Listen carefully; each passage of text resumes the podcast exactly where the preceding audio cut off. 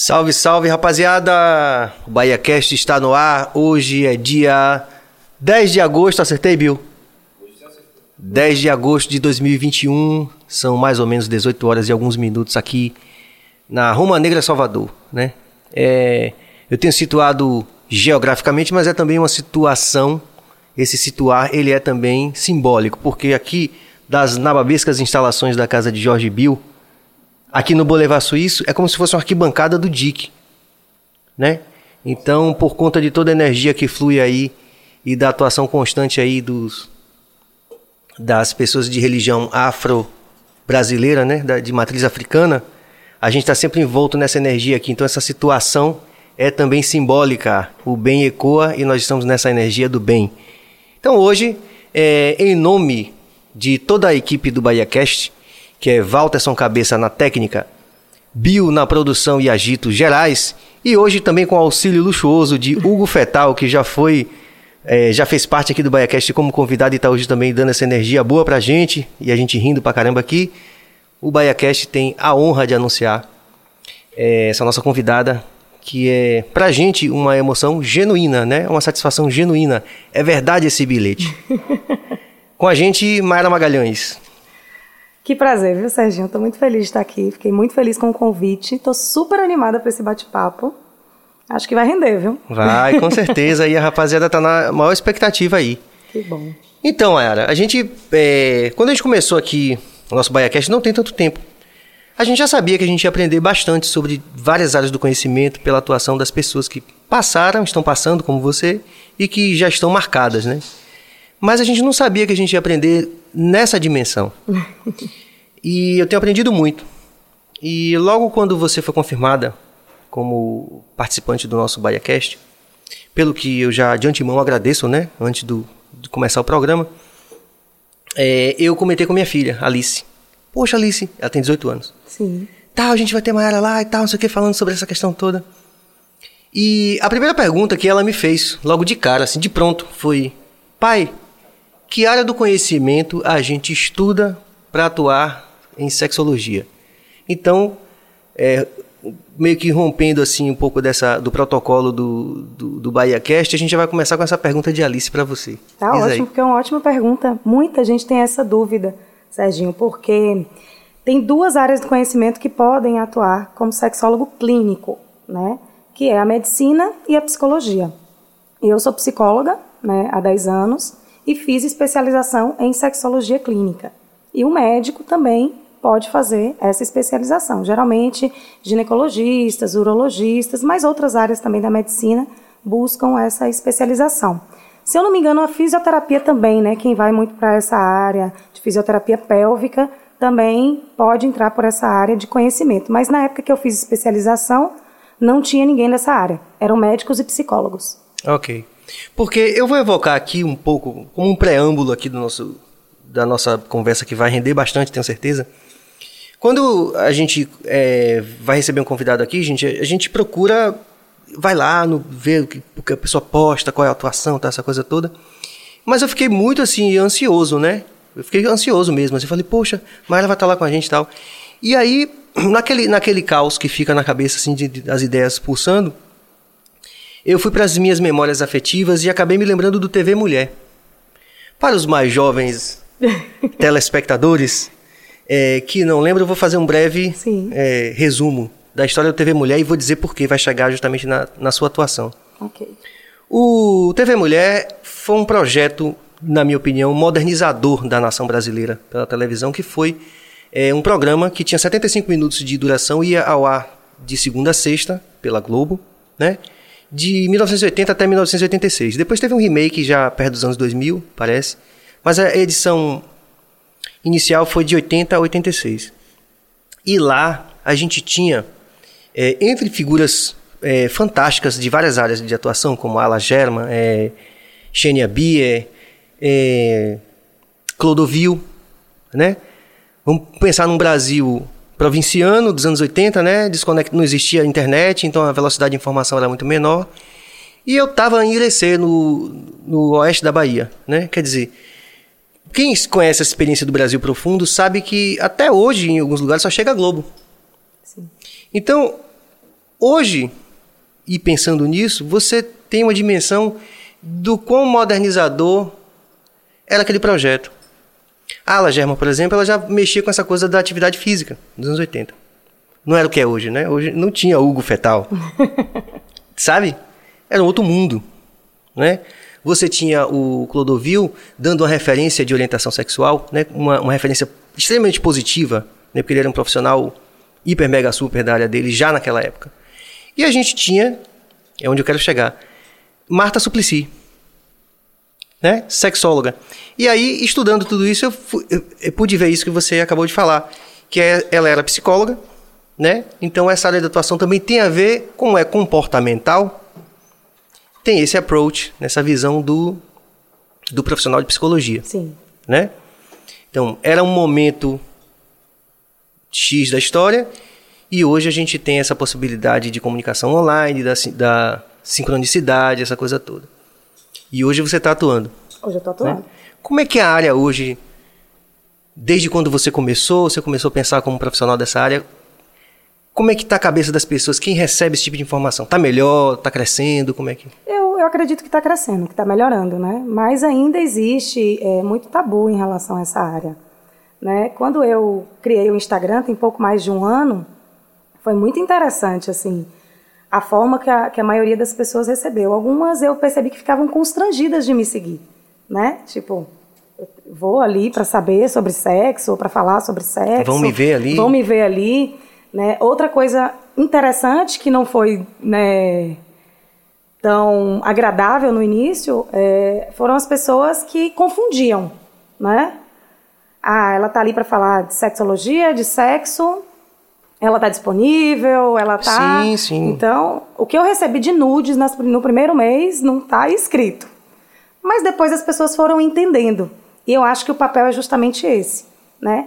é, é, disseminar um pouco mais o conhecimento, né, naturalizar um pouco mais né, a fala, para que as pessoas possam realmente lidar com mais tranquilidade, né, porque ainda parece um assunto que você não pode colocar numa roda de conversa, talvez com seus amigos mais íntimos, mas na família às vezes não, né, e aí a gente entra na questão da educação sexual, que é uma falha muito grande. Então, é, eu hoje tenho tido com meus amigos, com meus colegas de trabalho, eu sempre brinco muito sobre o assunto, a gente conversa mais a, sobre o assunto, e nessas poucas conversas que eu percebo que já tem um, um, um ganho ali, que já tem uma diferença na vida de alguma pessoa, entendeu? Então, eu acho que está ganhando espaço, mas ainda precisa de muito mais. De muito mais. Né? De pessoas mais velhas, tipo, pessoas que eu conheço desde a minha infância, que eu nem imaginava falar sobre o assunto hoje, a gente já fala com naturalidade, ou a pessoa que também percebe, tipo, é, ah, assisti uma live, é, ou vi um conteúdo de Maiara e comenta, poxa, como minha época era diferente, como agora eu posso conversar sobre o assunto, pessoas que estão conversando com seus filhos, então assim, quem tem acesso à informação é, é muito gratificante quando a gente vê que essa pessoa tem uma mudança, né? tem uma mudança de vida. Tenho certeza disso. Que legal isso, porque você está falando e eu estou lembrando da minha experiência com os meus pais. Por exemplo, meu pai, né?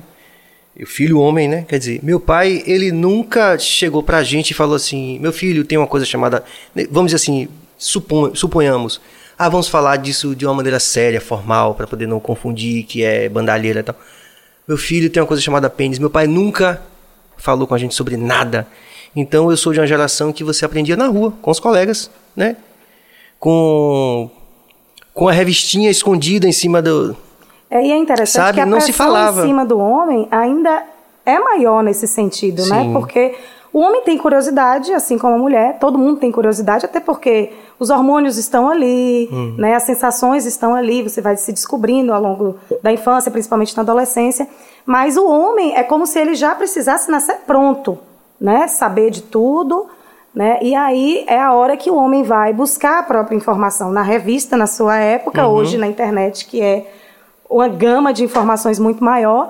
E aí é que tá, que você vai para o pornô, né? Sim. Que você vai buscar informações que às vezes não te trazem uma experiência sexual de qualidade. Sim, sim, né? Sim. E traz uma pressão muito grande em cima de uma performance e isso pode desencadear lá na frente os problemas sexuais. Sim, inclusive patologias. patologias. Ah. Pois é, né? Eu fico assim muito é, animado, né?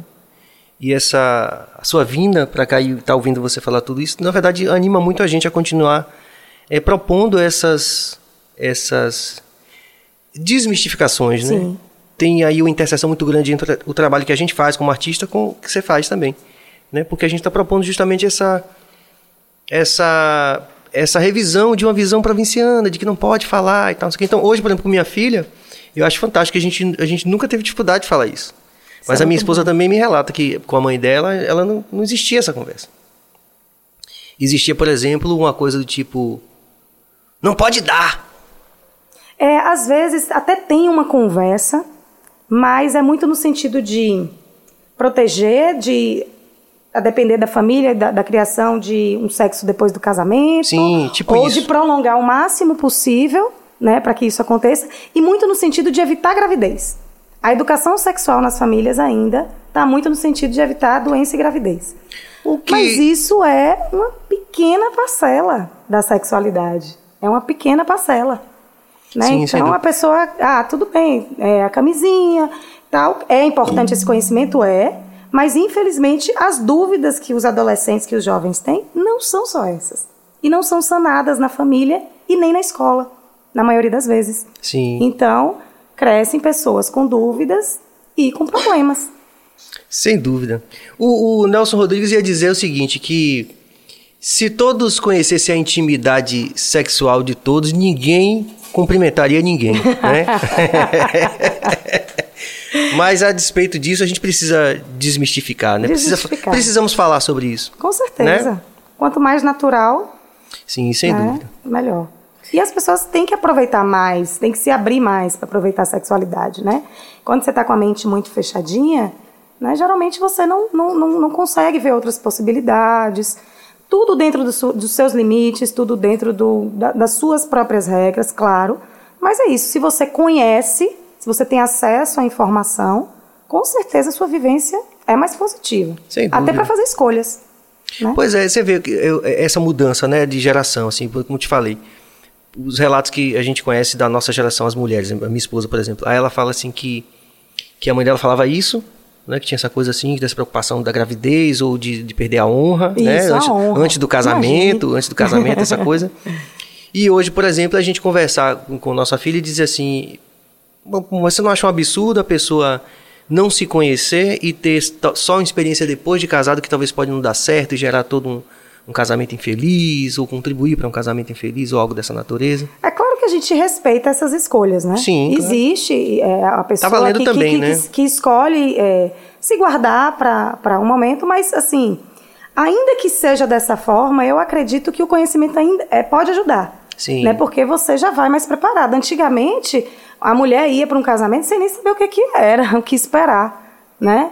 E hoje, mesmo essas pessoas que, que escolhem né, é, vivenciar a sexualidade dessa forma, tá tudo bem, mas que seja de uma que mais preparada, escolha. que seja essa escolha de forma consciente, sim, sim. né? E não por conta de honra ou, ou essa essa cultura machista que, sim, que impôs dúvida, essa sem dúvida.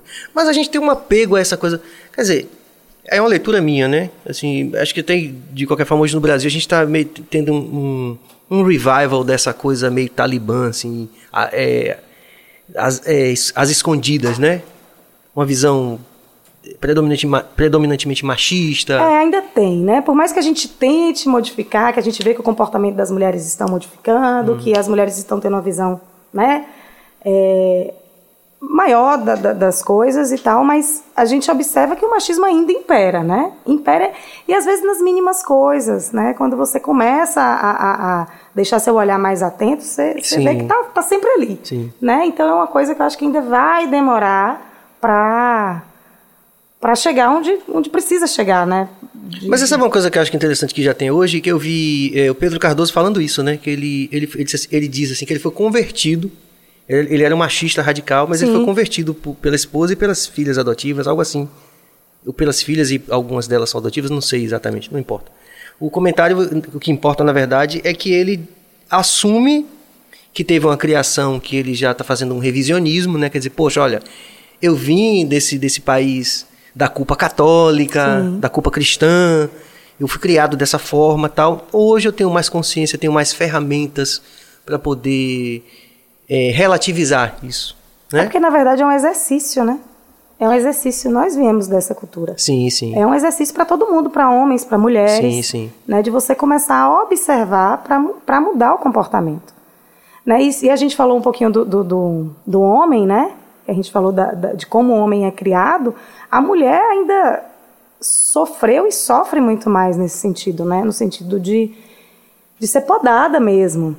Né? Uma mulher tocar ali na genitália. Ave Maria, fecha a perna, não pode, entendeu? O homem ainda é bonitinho, é uma gracinha, né? Como é que... É, incentivo, é, é o torrado. É, como é que chama? É, é, segure suas cabritas que meu bode tá solto. Pô, a gente foi criado assim, velho. É violento demais, é violento demais. E é interessante a conta, né? Que se faz. O homem tem que ter o máximo de mulheres sim, e a mulher só sim. pode ter um ou dois. Eu não entendo sim, como é que bate. Tem que ter mais mulher. E ainda tem mais mulher no mundo, né? É. é a conta realmente isso, não. Isso não bate. Não fecha, né? A mulher só pode ter um. Deixa eu fazer um breve, um breve intervalo aqui para falar com a rapaziada o seguinte, gente, vocês que estão assistindo a gente ou que porventura vão assistir depois. Pelo amor de Jesus, deem like, vocês podem ajudar a gente, vocês podem ajudar o algoritmo a gostar da gente se vocês se inscreverem no canal, derem like e comentarem também. Esse break também é para falar do patrocínio de Sampaio Sabores, da Crônica também, meus é, amigos da Crônica. Vou falar também da Camelo também, que eu fui, lá, eu fui na Camelo ali no Passeio Taigara. Por acaso, né? E o cara saiu da loja, você viu que é vendedor, tem que ouvir essa história. Aí ele saiu da loja, achei tão bonito aquilo. Ele falou, você estava só olhando, aí ele me, ele, ele me convenceu, eu entrei, eu comprei dois, dois, dois negócios desses. Então, e não é mexão não, eu comprei mesmo. Mas a Camelo também, eu estou usando hoje Camelo, e, enfim. Mas o Sampaio Sabores está chegando o rango daqui a pouco aí, é, para todo mundo, né? É, Sampaio tá super generoso, a gente agradece esse apoio, porque é importante, né, esse apoio da rapaziada pra gente seguir em frente aqui no, no Bahia Cast. Já tem pergunta, viu? Pronto, vá, vá colocando aí, vá ajeitando aí. Que eu coloquei no Instagram e tal. Sim. Mas daqui a pouco, eu não, nem olhei o chat ainda, então já tá bombando. Hoje tá fácil. Tá vendo, Ela? Que legal. E como é uma questão que é premente, né? Quer dizer, a gente precisa falar sobre isso. Precisa. E uma coisa que eu percebi também no Instagram, depois que eu coloquei, são as dúvidas que surgem, né? No início eu falei, eu fiquei até com aquele receio, né? O que, que vai aparecer? O que, que as pessoas vão perguntar? Mas às vezes são dúvidas de coisas tão simples, Serginho, tão tipo, simples. Fale um. Agora você me pegou, mas eu vou lembrar. mas que, assim, que já coisas aconteceu muito com você simples, não, não de, de, a qualquer de, momento. É, de, de respostas, da resposta sexual mesmo. Eu vou me lembrar de alguma pergunta, tá. eu vou até pegar meu celular aqui para dar Pronto. uma olhadinha. E, e eu, eu falar assim, não, não é possível. Mas aí você vê o nível de desconhecimento das pessoas, né? Do, do de como o corpo reage, né? Do, do, do, parceiro, da parceira. Então, tem, tem muitas coisas interessantes que aparecem, mas vai vindo, viu? Tá bom. A virgindade, principalmente a virgindade feminina, ainda é algo que você sente que isso está mudando com o tempo, desde quando você Eu acredito, começou? eu acredito que está tá mudando, sim. Ainda, ainda tem esse tabu, né? É, ah, tem uma, uma, uma, questão. Uma vez eu coloquei é, é, um post é, sobre isso, né? Que a, se teria, se a pessoa achava que tinha diferença, né, da vagina da mulher virgem ou da vagina da mulher que já teve, teve alguns parceiros, uhum. por exemplo. Uhum. E teve pessoas que me questionou e falou que tem sim e que a, a mulher que tem vários parceiros, ela fica com a vagina larga. Aí você vai esclarecer que não faz diferença alguma. Sim, que, ela inclusive... pode, que a mulher ela pode ter inúmeros parceiros, que ela pode usar o que ela quiser e ela não vai ter é, mudança. Pelo contrário, não faz diferença da mulher. Virgem ou da mulher, não, não vai ficar larga porque ela teve relação sexual. Sim. Então, para você ver o nível de, de, de, de desconhecimento. Desconhecimento do, do. Ah, eu trouxe meu clitóris. Maravilha, vamos nessa. eu Agora quase que bomba. esqueci, eu voltei para buscar. Falei, ó, não, eu posso esquecer tudo, mas meu clitóris não posso. mas foi, eu falei, se eu esquecer meu. Manda. É, e eu tenho usado isso aqui, inclusive, nas sessões, né, nos meus atendimentos. Já fiz, fiz vídeo também é, no meu Instagram para mostrar, porque tem muita gente que não conhece. É, o clitóris. e aqui, Sérgio, eu te apresento é o meu. Muito então, prazer. Então, é prazer, prazer clitóris Maiara. Então, é, eu uso, inclusive, como, como parte da educação sexual, porque a gente sabe que muita mulher ainda não tem conhecimento do próprio corpo. Hum. Né? Eu lembro que teve é, um, um, um, reality que, que mostrou uma mulher que ela foi fazer uma prova de resistência, não sei se você chegou a ver, e ela disse que ia utilizar um, um OB para ficar mais tempo sem fazer xixi. Então, essa mulher, ela não tinha noção que o xixi sai por um lugar e a menstruação sai por outro. Então, é o nível de desconhecimento do próprio corpo. Que louco. Às vezes, o homem, inclusive, o parceiro, conhece mais né, essa genitália da mulher do que ela mesma. Né, porque a mulher nunca teve a curiosidade. Porque, primeiro, que o homem tem o órgão para o lado de fora. Sim. A mulher para o lado de dentro. Então, isso já dificulta. Aí vem o tabu, né, que é o que a gente falou. O homem é estimulado a tocar, né, fala-se sobre isso, e a mulher não pode, não pode pegar, falar muito menos. Então, é natural que essa mulher que foi criada dessa forma não tenha conhecimento real do, do, do, do, do seu corpo. Então, aí eu utilizo esse, esse protótipozinho que eu comprei, que eu acho tão, tão lindo, para explicar, né? O canal vaginal, aqui em uhum. vermelho, a uretra, que é por onde sai o xixi, uhum. e aqui a glande do clitóris, que é a parte que fica do lado de fora. Uhum. É a única parte que é vista é a mais sensível, mas olha o tamanho do clitóris. Né? O clitóris, né, ele, ele atinge até Ramifica, inclusive. Né? É, exatamente. É, é, inclusive aqui ao redor do canal vaginal, uhum. que é onde acontece a penetração e por onde sai a menstruação, o bebê. Então, é uma coisa é, que não é. Você aprendeu isso na escola, Sérgio? Não, eu não aprendi. Não ensina na escola. Observação, aliás, né? aliás, o clitóris só apareceu nos livros de biologia muito recentemente era extremamente ignorado. Né? E a função única de dar prazer para a mulher, então se a mulher não podia ter prazer, por que falar dele, né? Sim, sim, sem dúvida. E você tem, por exemplo, né, a, a, a situação se torna mais complicada quando você, por exemplo, nas comunidades muçulmanas, né, algumas variações de, por exemplo, de circuncisão feminina. Sim. É, sob a justificativa em algumas delas, né? A gente tem que ser muito cuidadoso quando a gente fala isso.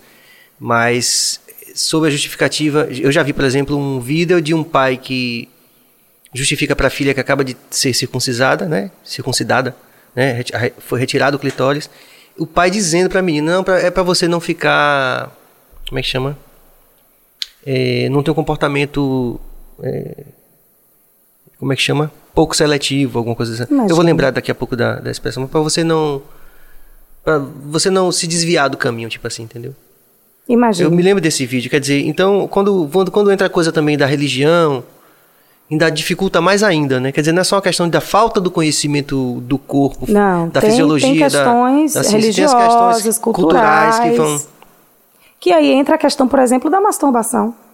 Sim. Né? Que, que por muitos anos. Mas eu estava gostando. Você gostou? Que você desenvolva mais isso. É o que. O que você quiser sobre. Pronto. Porque com certeza é. alguém que está vendo a gente também tem essas dúvidas. Né? Ah, tomara. Tomara Não, que, eu, que eu esteja tirando dúvidas aí do máximo de pessoas que a Sim. gente puder. Que é, é, acho que é minha alegria nessa história é isso. Não, sem né? dúvida. Então, é, deixa eu ver o que eu posso falar, mas vamos é, falar sobre a questão da masturbação, então. Vamos, vamos. Porque é importante Aí a gente né? vai emendando. E, inclusive, é, é, é, algo que eu sempre gosto de falar. No meu Instagram, eu sempre coloco esse tema, é, que a gente falou um pouquinho aqui sobre a falta de, de conhecimento do próprio corpo. Muitas mulheres, se eu não me engano, o dado é de 40% das mulheres que não se masturbam. Né? Então, tem, tem aquela coisa de não poder mesmo pegar ali e, e isso vai para a relação sexual. E 80% das mulheres não chegam ao orgasmo com penetração. 80%. Né? Então, são mulheres que realmente não conhecem o próprio corpo, não sabem demonstrar para o parceiro ou para a parceira né, como é que ela vai chegar, até porque ela não conhece as sensações. Né? Então, a mulher, é, volta a falar, 80% das mulheres só chegam ao orgasmo com a estimulação do clitóris. Olha o clitóris aqui, a glândula, que é a parte externa, olha o canal vaginal aqui. Então, tem muito homem que ainda insiste, eu estou falando de relações heterossexuais, que é onde está o maior problema, acredite. É, tem muitos homens que ainda acreditam na relação sexual voltada para penetração. E as mulheres, algumas fingem, algumas deixam passar para agradar, ou por um receio de, de, né, de mostrar, ah, eu sou boa de cama, enfim. Né? E aí está insatisfeita sexualmente. Está insatisfeita. Então, a mulher que ela tem maior conhecimento daqui, disso aqui, que ela se estimula, que ela né, tem essa prática, ela com certeza é mais, tem uma vida sexual mais saudável. E isso está comprovado em estudos, em pesquisas. Né? Inclusive, as mulheres lésbicas têm mais orgasmos que as mulheres heterossexuais. Né? Por conta disso de uma maior liberdade com o próprio corpo e de um conhecimento, porque uma conhece o corpo da outra, né? Então Que fica coisa mais fácil. fantástica. Você tinha que vir aqui falar isso. Que bom. É, é fantástico isso, né? Porque isso revela o, o tamanho da ignorância, né? Sim. No sentido do desconhecimento, né? Não é necessariamente um. Ah, quando a gente fala, ah, a pessoa é ignorante, parece que está xingando. Não. Não, Ela é desconhece. Falta de é. conhecimento. É, você está falando disso e eu estou pensando é, em Foucault, naquelas três fases dele. Uma das fases foi a história da sexualidade. Quer dizer, isso é 1950. Mas é muito absurdo depois que você lê que ninguém tenha pensado em, em tratar dessas questões é, antes. Né? E hoje a gente está em 2021 e você está me dando esses dados que são assustadores. Assustadores. Assustadores, né? Assustadores. Ainda há muito por fazer, né? Com certeza. 80%, é, 40% de mulheres que não se masturbam é muito, é muito alto esse número. É muito alto, porque não tem é, um, um, um, estímulo para isso, né? Não, não, não não é estimulada a curiosidade nesse sentido. Não é nem curiosidade, que eu não vou dizer assim, ah, você tem que estimular a curiosidade, mas a naturalidade da situação. Sim, sim. Né? Então, os pais que não tiveram a educação sexual, eles têm dificuldade também, claro, de passar isso para os filhos. Às vezes a dificuldade está no pai. A criança vai lidar ali com naturalidade se, se crescer dessa forma, né? Se for educada dessa forma. Mas se não, cresce mais um com tabu, mais um com dúvida. E aí, Muito louco isso, né? muito louco. Como é que nós estamos aí, Bill? Como é que nós estamos aí? Você vai fazer vamos- tá, Pronto. Tem perguntas aqui, mas vamos deixar mais pra... Tá bom. Mais à frente? Então, aproveitando essa, essa pequena pausa, para todo mundo que está vendo a gente ou que vai porventura ver é, mais adiante, é, se inscrevam no nosso canal, deem like, comentem, porque hoje realmente está especial. Tá só começando o BaiaCast, vamos lá. Então, mas para os homens, então a masturbação, independente de idade, de classe social, já é uma coisa mais... É mais tranquilo. Mais tranquilo. É Porque mais, é estimulado o tempo todo. É pra mais de 90% dos homens. Sim, sim. Tanto que é muito difícil o homem ter dificuldade de ter orgasmo, né? Sim, sim. Agora, na mulher, é um dos problemas mais frequentes quando a gente fala de disfunção sexual. Mas mesmo essas que, que tenham dificuldade ou que nunca conseguiram chegar a um orgasmo, ou que chegam raramente, é, quando passam é, po- pela sua expertise, quando você vai ajudar ajudá-las nesse processo, elas resistem? Como é que... É, depende, né? Hum. Vem situações diferentes, mas a gente percebe que realmente às vezes tem uma resistência, Hum. né? E, e, é, o problema sexual geralmente está aqui, Sérgio, né? Principalmente os homens têm uma, uma tendência a achar que quando aparece algum problema, uma dificuldade de ereção, por exemplo, Sim. é um problema físico, que ele tem que ir no médico e ele tem que tratar com remédio ou, enfim, ir para um, pra uma situação ainda mais radical. Mas tem essa dificuldade de acreditar que o problema pode estar Na cabeça. na cabeça. E geralmente está. E é a mesma coisa com a, com a mulher. Sim. Né? A mulher, quando ela tem esse- essa questão com, com a dificuldade ou com a ausência mesmo de orgasmo, o problema geralmente é psicológico. É psicológico. Então, às vezes, é uma resistência à masturbação, à autodescoberta também, mas às vezes também é uma culpa. Né? É, é Essa tal da culpa cristã, né? Que a, gente, culpa. que a gente herdou, né? A culpa. Que louco, né? E, e, inclusive, é, tem mulheres que têm resistência, por exemplo, às vezes ela até se masturba, né? Ali escondido, ninguém sabe, é uma, uma questão dela e tá tudo bem. Mas, por exemplo, durante a relação, ela pode estar trazendo isso para o parceiro, para a parceira, ela Sim, pode estar sim. apontando, mostrando, ah, eu gosto assim, eu quero assim. O homem não tem facilidade de falar, ah, eu quero dessa forma. Sim. Por que, que a gente não, né? Então, algumas mulheres têm a dificuldade de se expressar mesmo, de, de, de mostrar. Ou até uma vergonha, Sim. né? Já tem a questão do corpo da mulher, né? Uma exigência daquele corpo ideal. Isso já traz inúmeras é, inúmeros problemas na cabeça da mulher, né? De vergonha, Sim, ah, sim. luz apagada e tal. E ainda tem essas questões, né? Essa vergonha, tipo, eu não, eu pegar ali, né? O parceiro vai ver, será que ele vai se incomodar? Enfim, É né? interessante você falar dessa questão do corpo ideal, porque isso é uma coisa muito cultural, né? Sim, Assim, por exemplo, o corpo. é, nós temos essa amiga da Estônia, né? Ela é etnomusicóloga. E ela falou pra gente uma vez assim: "Ah, eu não volto pra, meu, pra minha terra nunca mais. Eu falei, por quê? Disse, Não, porque eu tenho bunda de brasileira.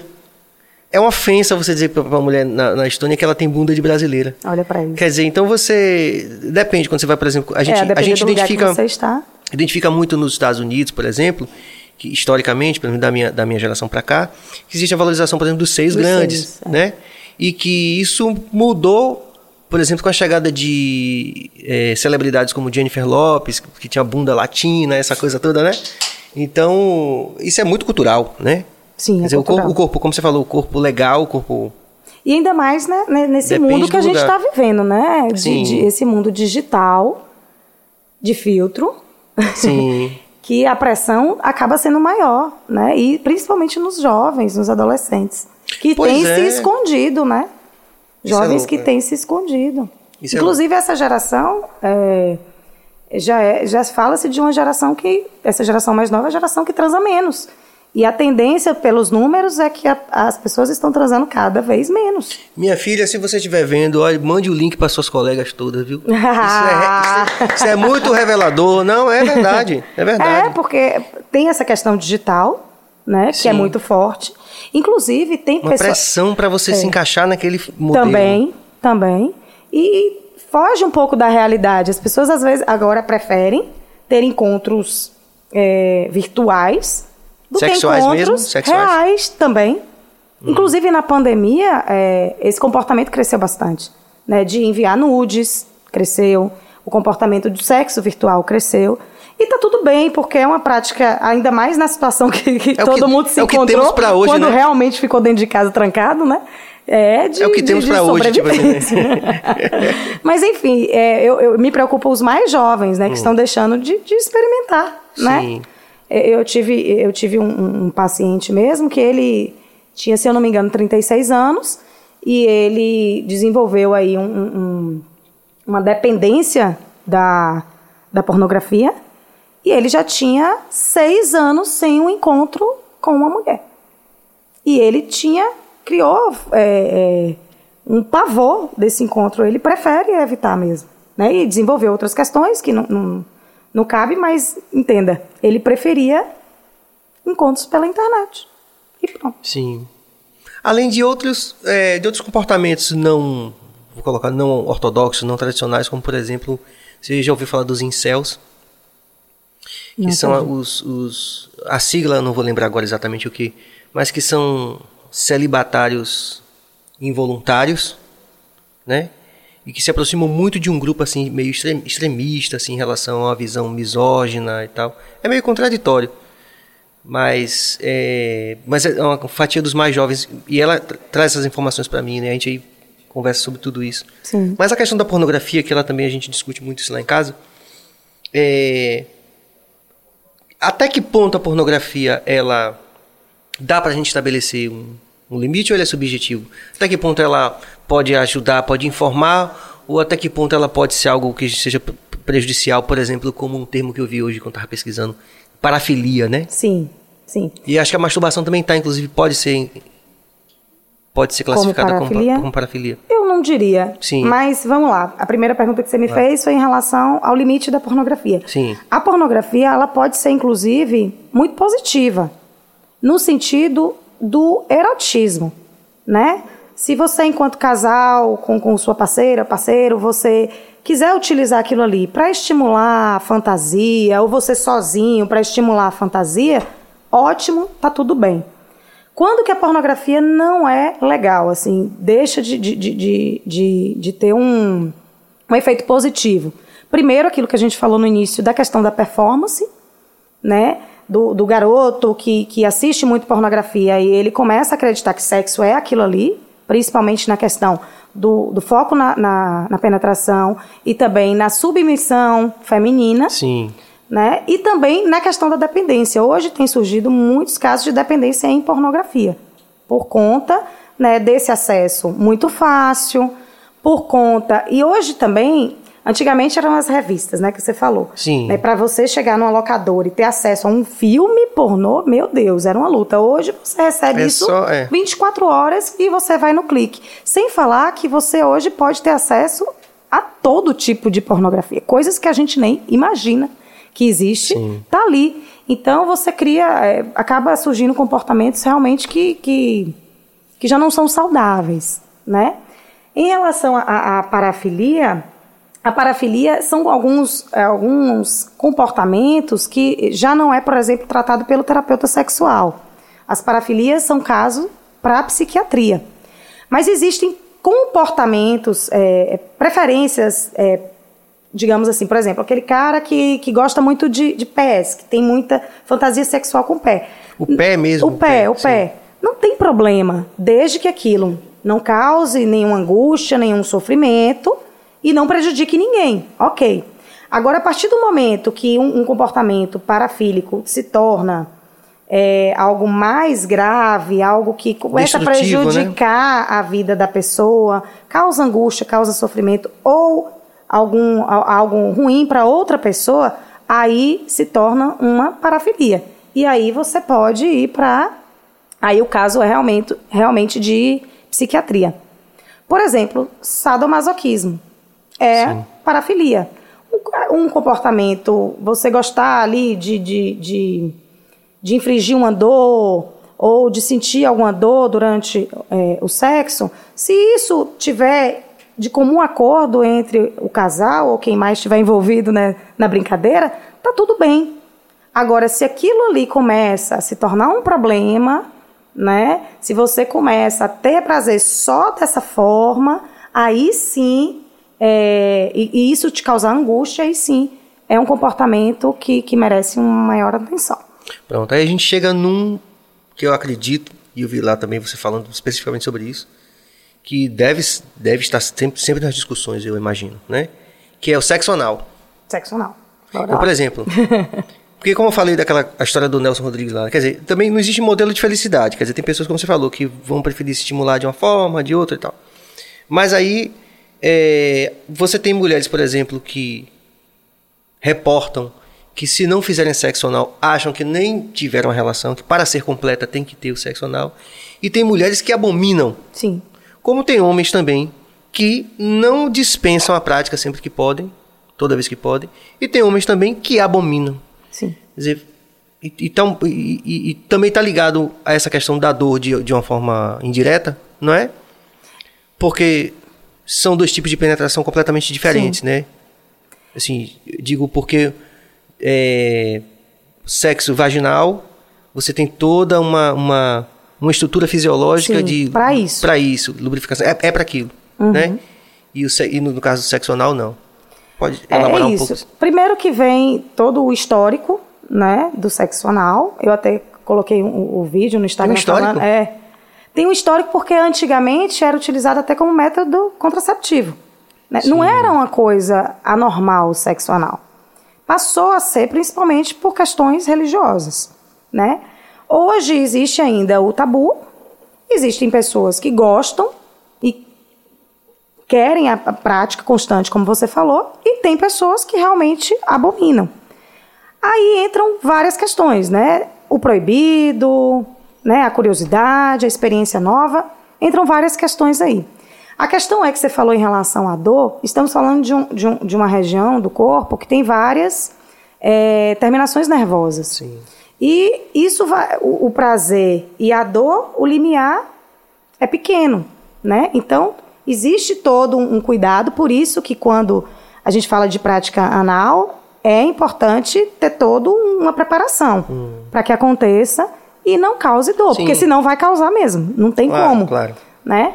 Então, aí a gente fala, é, primeiro, claro, do uso do preservativo, né? Porque é, durante a penetração pode ter pequenos ferimentos, às vezes até que a pessoa não percebe, e ali o risco de doença aumenta. Mas a gente fala do uso de lubrificante, porque como você falou, a região vaginal ela é preparada para isso. Então a mulher, quando ela fica excitada, Naturalmente, ela fica lubrificada, naturalmente o canal vaginal aumenta, né, em todas as dimensões ali, para receber o pênis. Já o ânus, não. Então, o que, que tem que ser feito? Lubrificante, já para é, facilitar essa Tem que ter a penetração. manha. Tem que ter a manha. Inclusive, eu trouxe um, um, um, um plug anal, Hum. porque algumas. Tá bom aqui? algumas. é, a gente pode. é, a pessoa que tem interesse em fazer o sexo anal não sabe muito bem por onde começar, Sim. pode ir devagar, né? É, é, o dedo, a penetração, é, Com etapas, né? etapas, né? O estímulo ali fora, é, o, o beijo grego, né? Com a Sim, língua. sim. E o, o plug anal, né? Que a Sim, pessoa pode que é esse usar. bichinho aí. É, tem vários tipos. Eu trouxe um, né? Esse aqui é de inox, inclusive ele é bem bonitinho, né?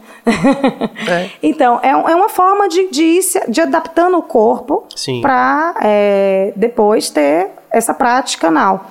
E, durante, e quando se inicia a decidir, quero, porque primeiro também tem a questão do consentimento, né? Porque Obviamente. Tem um negócio de fazer pra agradar, tem um negócio de que sexo anal é presente, né? Ah, vou dar de presente pro parceiro. E uma Ah, se o cultura parce- disso. Se o parceiro merecer, eu faço. Tá merecendo. Não dá, né, gente? Tem que ser quando quer. Porque a vontade, só de você ter a vontade, você já fantasia, já é outra história, né? Então, e tem consentiu, lubrificou, preservativo, pronto. Aí, durante a prática, aí tem que ter todo o cuidado, né? Tem que ter E o quê? Fazer um pix. o Cupix. Então tem esse, mas tem outros modelos também. Tem outros modelos, tem modelos inclusive com vibradores. Ah, tá. Inclusive eu tenho um, um- um- um parceiro, né, que, que inclusive mandou presente para vocês, mas infelizmente não chegou a tempo. Pronto. O correio não ajudou. Que é um site, né, que, que surgiu tem pouco tempo e que vende vários produtos eróticos, né, que é o love, L-U-V-V.com.br. E é, tem esses, vi- esses anais já com vibrador, que aumenta mais ainda a estimulação na, na, na região.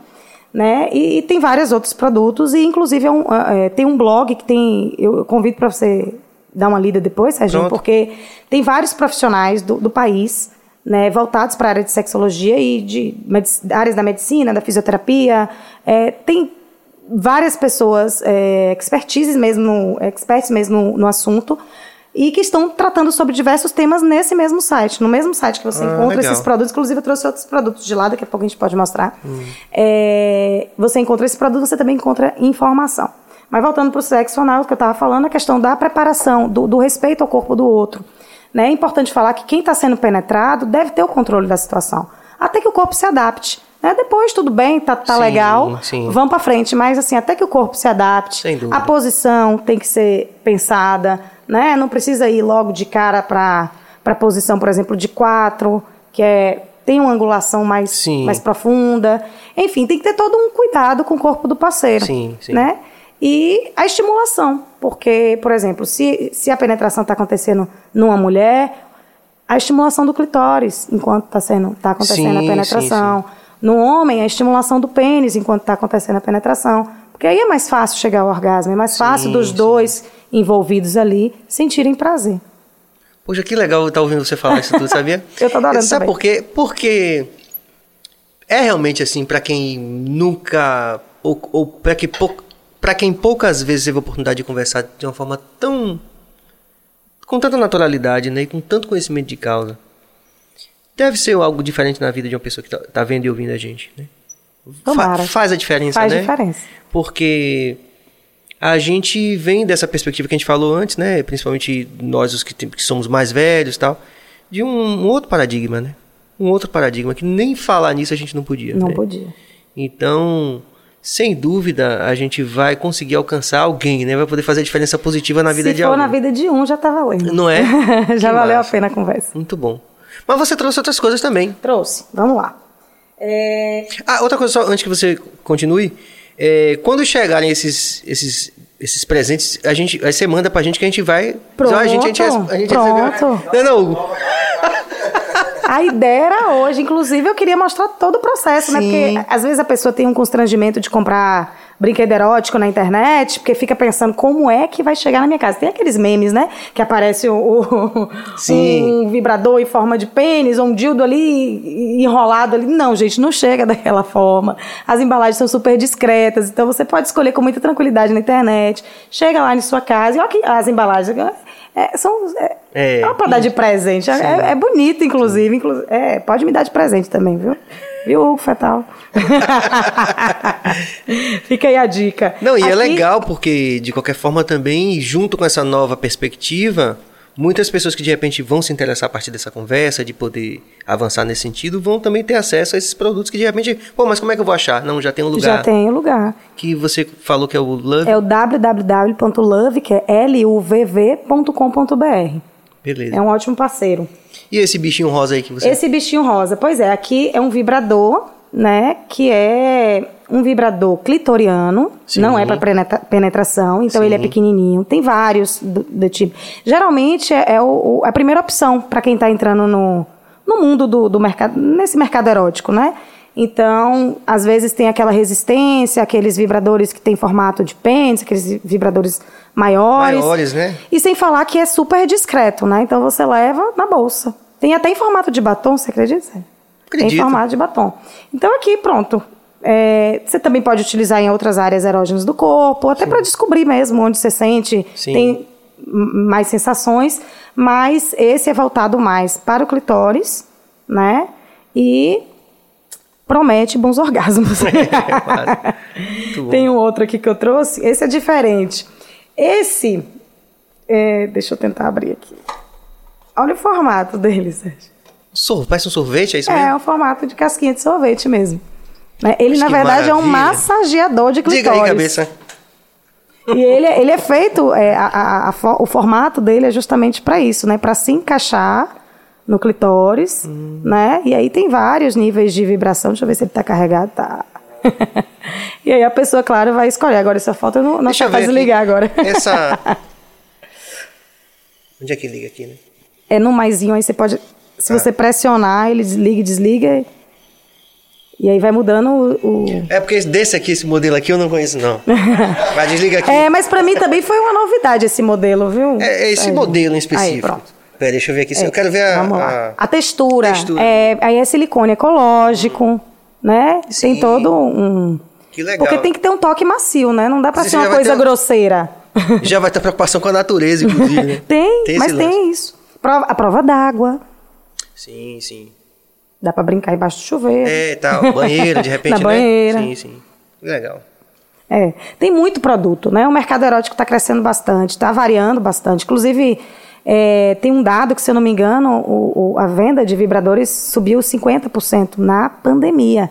Porque as pessoas se viram Sim, né, tendo que se é, tendo que- redescobrir, né? E aí entrou os brinquedinhos eróticos. Agora, é, eu até escrevi um texto que em breve vai estar nesse site também sobre o ciúme do vibrador, né?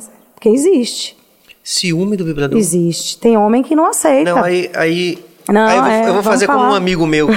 que Isso você- existe. Minha leitura é pouca. Me explica o que que é ciúme do vibrador. Não, tem homem que não aceita. Inclusive, teve um caso Ah, que eu entendi, postei entendi. recentemente na, na- na- no meu Instagram, que aconteceu lá em São Paulo, Ou de uma ele ou mulher. eu. É, Ou ele ou eu. de uma mulher que foi agredida pelo, pelo esposo e foi posta pra fora de casa, porque o cara encontrou um brinquedinho nas coisas dela.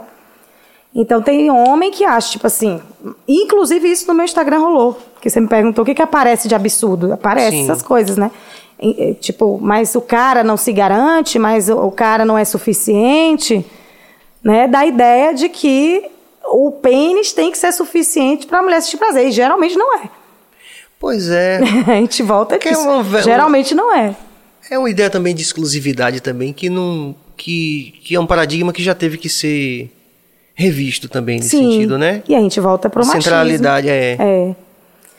E, e aquela coisa, né? Ah, se ela- mas ela vai é, ter aquela experiência sexual sem mim, fora, né? Sozinha. No que, que ela está pensando? É um, é um pensamento muito pequeno, né? Em relação à, sexualidade, né? Do- Enfim da parceira, né? da Do- parceira. do e, outro, né? e sem falar que o, o parceiro, e a gente fala aqui de, de relação heterossexual nesse momento, porque é, é- é onde acontece esse ciúme na maior parte das vezes, mas o parceiro pode se beneficiar, né? Isso, um brinquedinho desse pode aumentar a intimidade do casal, né? Pode é, garantir uma relação sexual diferente, Sim, né? Apimentar. Apimentar um pouquinho uhum. a relação. Uhum. Né? Então, abrir um pouquinho a mente, né? Ah, sem dúvida, a gente está aqui para isso, né? Na verdade, a gente está fazendo isso na nossa bancada, né? Há quase três décadas, né? E a gente está sempre é, falando isso, é importante pra caramba, né? É, hoje a sua presença aqui, para a gente fortalecer isso, né? A gente estamos nesse, nessa, nessa guerra, né? E aí não, ela não é necessariamente partidária, eu quero evitar sempre que, quando meus convidados estão aqui, de, de, de querer é, compartimentalizar as coisas. Mas é como dizia Salomão, pronto, esquece aí partido, essas coisas seculares. Vamos para Salomão. Conhecimento é melhor do que a estultícia, né? Então, se, partindo dessa, dessa premissa aí, o conhecimento ele é sempre é libertador, libertador, né? né? É Quer dizer, a gente falar sobre essas coisas é fundamental. Eu lembro inevitavelmente de um filme até famoso, é, que é Dr. Kinsey, vamos falar sobre sexo, que é interessante, que conta a história desse médico que é um entomologista, mas que num determinado momento da vida acadêmica dele, ele descobre isso, que as pessoas não falavam sobre sexo. Então ele começou uma revolução, mesmo fazendo é, pesquisas com todos os estudantes da universidade e tal. Isso gerou, lógico, muita reação dessa, da, né, dessa bancada do, do, conservadorismo, essa coisa toda. Mas ele tinha situações como essa, em que ele falava assim, mas vocês nunca falaram sobre isso, vocês são Quer dizer, era, era... é tão natural, né? Todo é, e, e, ele era tão cartesiano do ponto de vista do, cienti... do, do, conhecimento cientista que ele avalia até a própria é, escala da heterossexualidade e da homossexualidade Sim. e ele se, ele se, ele se dá uma, uma classificação. Ele fala assim, não, eu estou mais ou menos no meio. E aí vai mostrando que ele tem uma relação, né? Passa a ter uma relação com um dos alunos dele e tal. Mas assim, super resolvidão, assim. Resolvido. Tipo, em nenhum momento ele achou que... Como tem que ser, né? Pois é, e aí a gente. É, é, tudo isso que a gente está falando também tem uma, uma, um viés aí também com essa discussão, por exemplo, da orientação sexual que a gente está tendo hoje no, no, mundo, né? Você vê, eu comentei isso daqui, que a Lufthansa, né, aquela empresa aérea alemã, ela mudou o protocolo de. de, de, de, de como é que chama? De. de, de saudação ah, quando de as pessoas. Tratamento com as pessoas, com as pessoas no. Quando elas chegam no avião, para ser mais inclusivo. Quer dizer isso no Brasil ainda está a passos muito Sim, lentos. É isso, né? é isso, é justamente isso onde eu quero chegar. Por que, que é importante a gente falar sobre tudo isso, né? Por que, que eu estou super feliz de, de você estar tá aqui ajudando a gente, né, a, a, aumentar essa, essa discussão em torno dessa cidadania universal. Porque uhum. é, quando a gente olha para os países realmente desenvolvidos, com índice de desenvolvimento humano, sabe? Que tem segurança alimentar, que não tem mais esse tipo de discussão rasteira, né? maniqueísta, ah, você é comunista, você é nazista.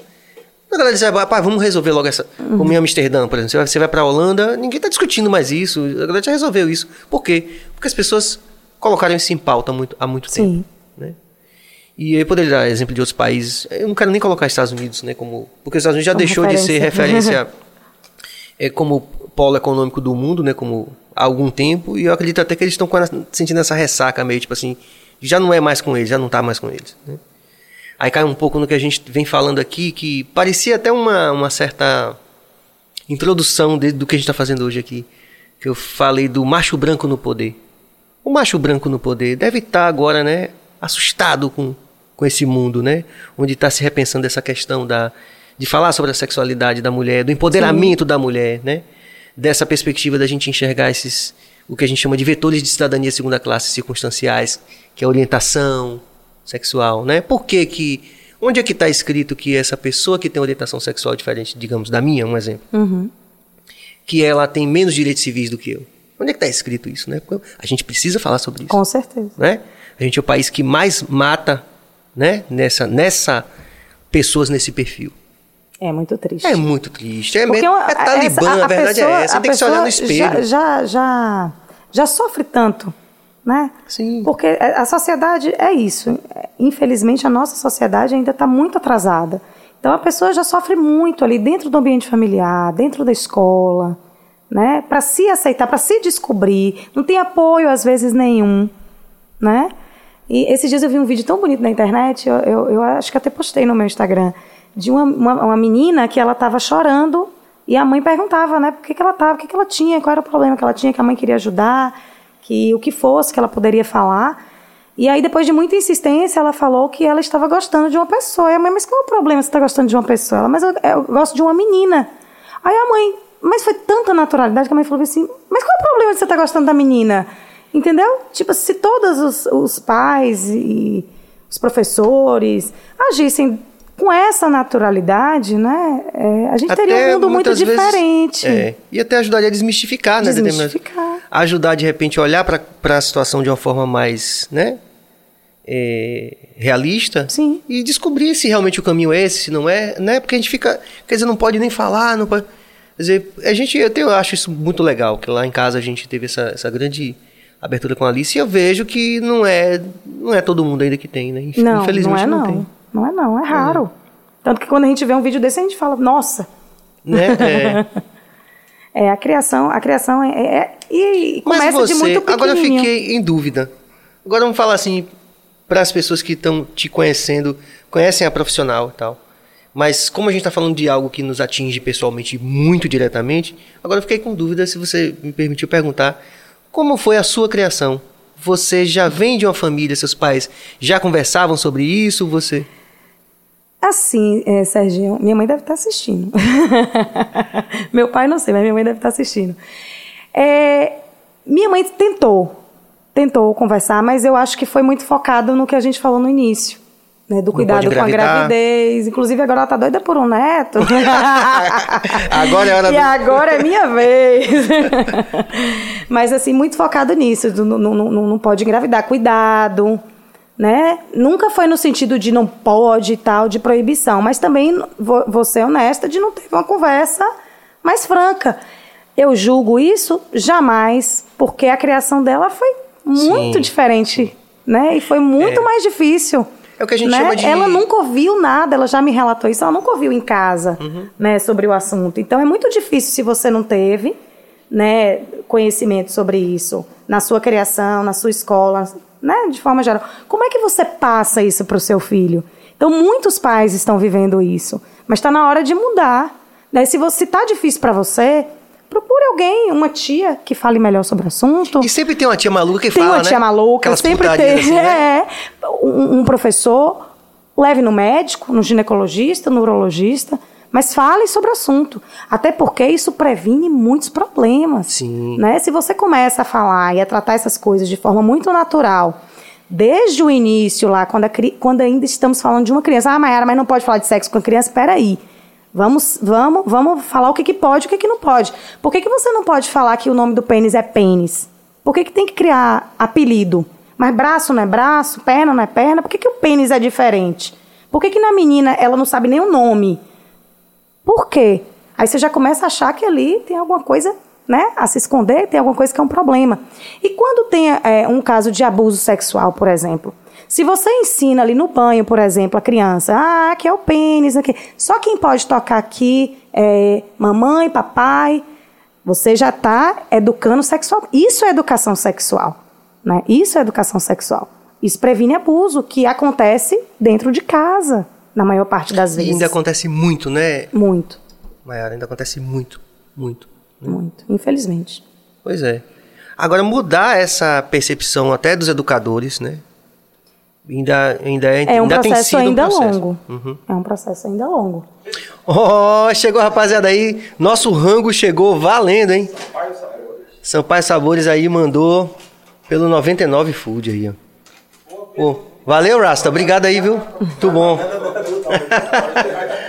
Não pode não, né? Não sei. Muito obrigado, meu irmão. Valeu, obrigado. Valeu. Opa! E aí, Hugo? Ô, a Hugo pegou também?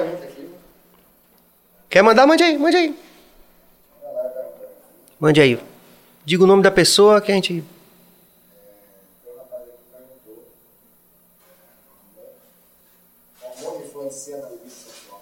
Pronto. Ramon? Pronto. Ramon perguntando se. Porque às vezes pode não ouvir você falando aí, né? É, se, a gente também tá se, diga aí. abafado. Se hormônio Se hormônio na libido. influencia. Influencia sim. Inclusive, hoje eu até postei sobre isso, né? Porque eu fiz uma pequena pesquisa no, no meu Instagram sobre desejo, né? Como é que tá o desejo das pessoas? Os homens estão lá, lá, no alto, né? A maioria respondeu. As mulheres mais baixo. E, e uma das primeiras coisas que devem ser feitas para investigar a falta de libido é investigar a questão hormonal, né? Porque é, o hormônio realmente influencia, hum. né? A questão da testosterona e tal. Pode falar.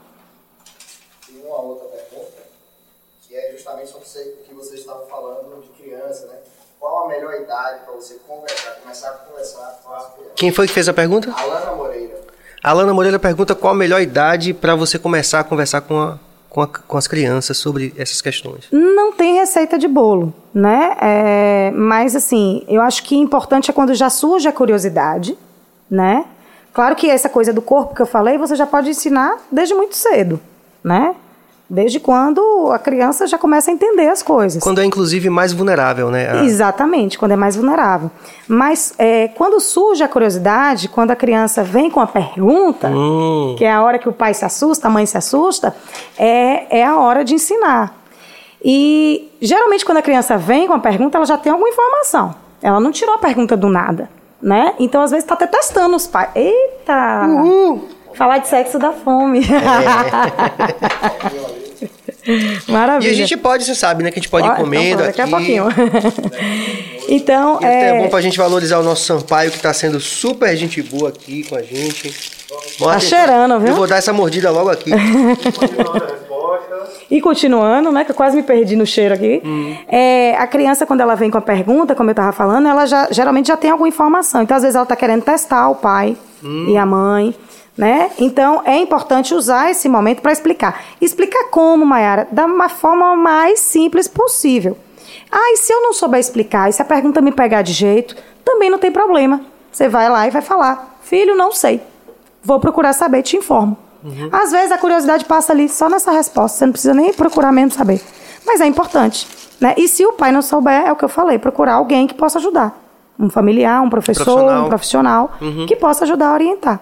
outra pergunta Lilian Paula, o tesão e amor andam juntos? A falta de um pode atrapalhar a relação? É caminho sem volta? Qual é o nome dela? Lilian. Paula. Lilian. Lilian Paula. Tesão e amor, como é essa? Tesão e amor. Boa pergunta. É uma relação sine qua non, tem que ter. É ótimo se andar junto, né? Sim. Mas pode ótimo, acontecer também. Mas pode acontecer. Né? Vai lá. Inclusive, é, tem pesquisas que mostram que é, quando o, é, o casal já tem uma, uma satisfação sexual, ele também tem uma satisfação conjugal. Mas não significa que a satisfação conjugal não exista se a satisfação sexual também não estiver lá em cima. Hum. Né? Tem casais que, que, que, que, vivem bem, independente do, de como está a relação sexual. Hum. Mas aí eu Mas entro... tem outros que não também. Tem outros que não, porque isso também pesa no relacionamento, às vezes, né? Tanto para o homem quanto para a mulher. Porque às vezes fica parecendo, inclusive eu recebo muito essa pergunta. Hum. Né? Ah, porque a mulher. Minha mulher não tem tesão. A mulher que tem problema de desejo. O tesão do homem está sempre lá no alto. Está acontecendo de aumentar casos. Oi? Ó, oh, a Love tá online. Já falamos aqui, né? Daqui a pouco a gente fala de novo. É, mas inclusive, olha, eu me perdi. Não, mas você falou assim que você estava falando assim que tem geralmente tem a reclamação de que a mulher é ah, que a mulher que tem mais falta de desejo, mas acontece também no homem e tá tudo bem, né? E aí é, é buscar principalmente a questão hormonal primeiro, ver essa questão física e ver também a questão do relacionamento, do erotismo, como é que anda ali no casal e individualmente, né? Mas interfere sim na, na, na, na vida do casal.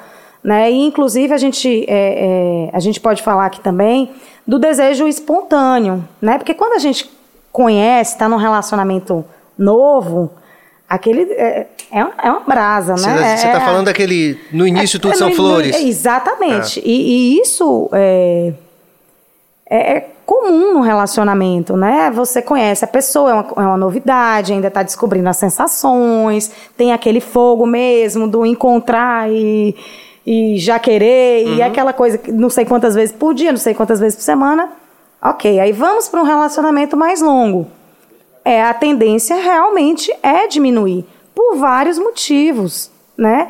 Pela adaptação, pela rotina, né? O As casal. responsabilidades, né? As Porque aí responsabilidades, aí entra filho, filho. trabalho, estudar enquanto trabalha. Inclusive, tem pesquisa que mostra que pergunta para a mulher, né, na questão de, de, de prioridades, às vezes é o sono, gente. Às vezes a pessoa, é, na hora que.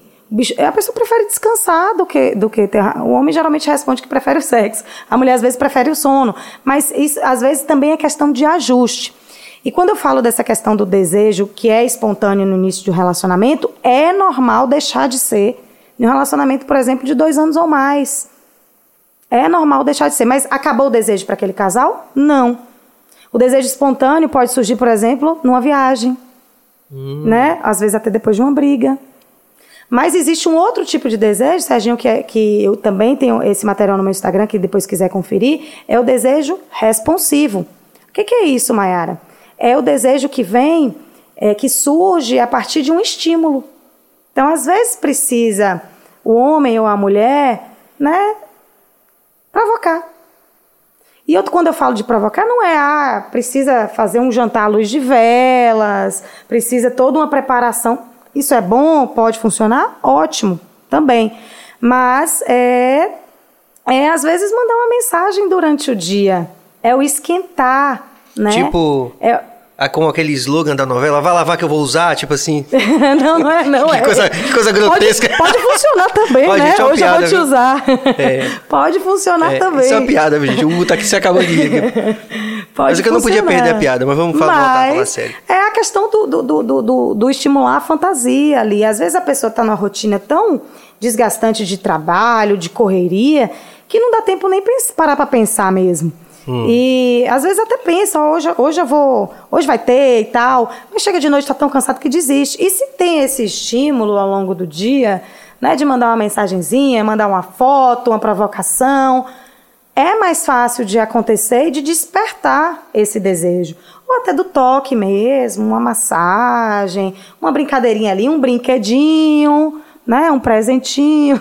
É, porque, veja só, eu ouço minhas amigas todas falando isso, né? É meio um meme até. Diz assim, que Viagra de mulher é diamante, é presente. é- Pode ser também, não quer, não quer dizer que tenha nada Pode de errado. Também, não tá errado, mas eu não acredito que seja isso, não. Eu Sim, acredito não que necessariamente. é estimular a mente da mulher. Sim, sim. Né? A mulher. Mas você não acha que isso é uma visão também que as mulheres, às vezes, até mesmo que na brincadeira da internet, às, às vezes até estimulam essa visão? É, eu já vi muito sobre você, que existe também. né? Existe, né? Mas eu acho que a mulher, por exemplo, é, Serginho, ela é muito auditiva. Né? A mulher é mais do tato, o homem é mais visual. Não significa que não existam mulheres visuais e não significa que não existam homens que sejam mais auditíveis e táteis. Mas né, a, a, a mulher tem essa, esse aspecto. Inclusive, é, durante a terapia, a gente orienta aí no Instagram é, a buscar contos eróticos, áudios eróticos, para isso estimular esse desejo feminino, né? Porque tem um apelo maior. Sim. Né? Conto erótico é maravilhoso para a mulher. Maravilhoso. Tem muito mais efeito do que assistir, por exemplo, um filme pornô. Ah, isso é novo pra mim. É, muito mais efeito. E tem muitos sites legais, viu, gente, de contos eróticos. Tem tem um Instagram que eu sigo que é bem legal também, que é Tela Preta, que chama, que tem áudios eróticos, você pode fazer assinatura, e aí tem diversos temas. E você vai descobrindo mundos. Inclusive, tem uma pesquisa muito Tá anotando tudo aí, viu?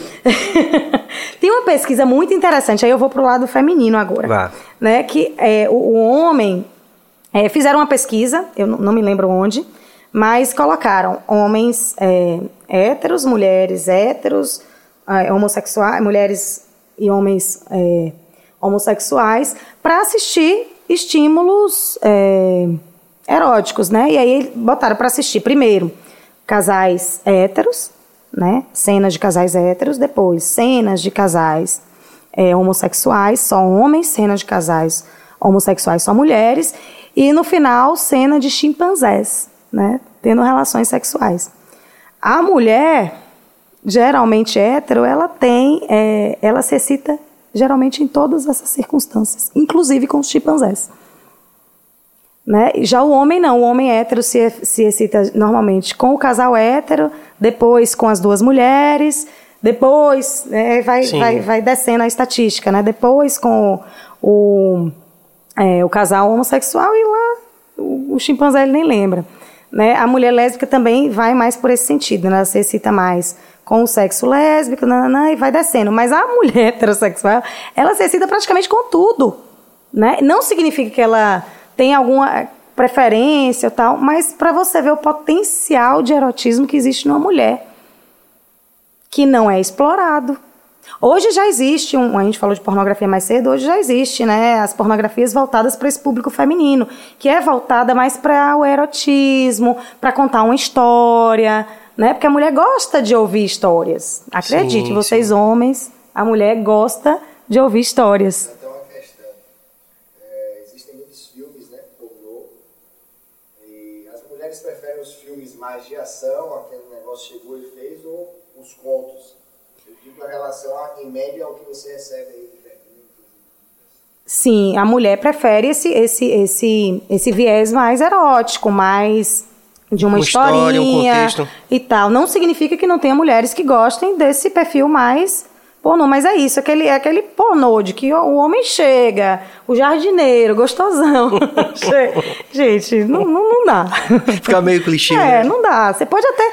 Até funciona, é, é a pornografia funciona até para conhecer algumas práticas sexuais e tal. Mas quando você vai por esse caminho aí, não.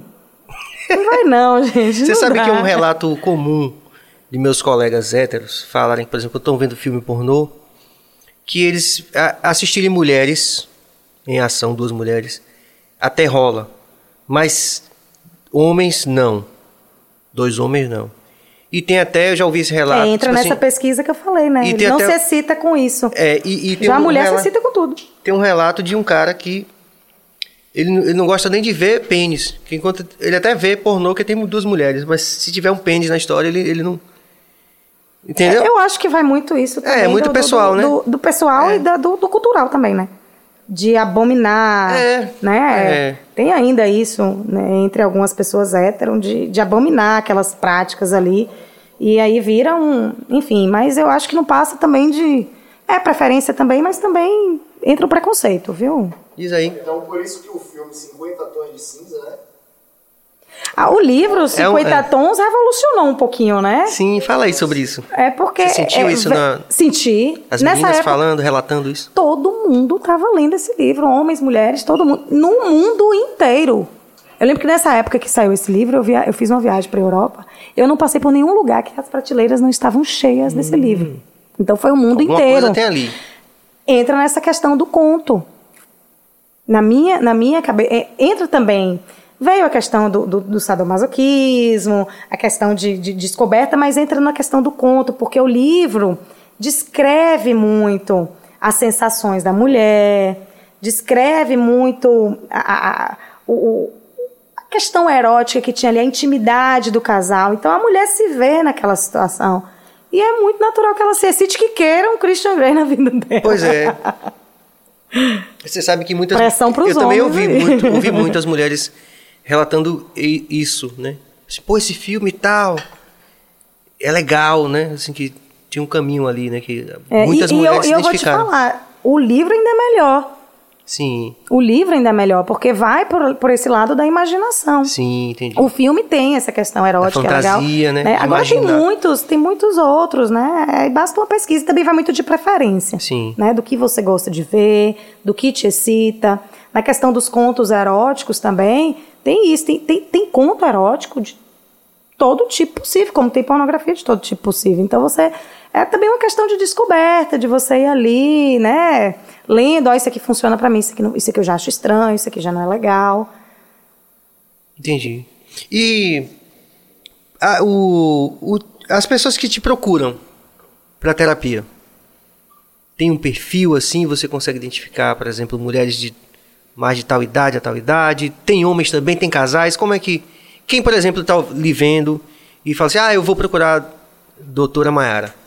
Opa, pode procurar.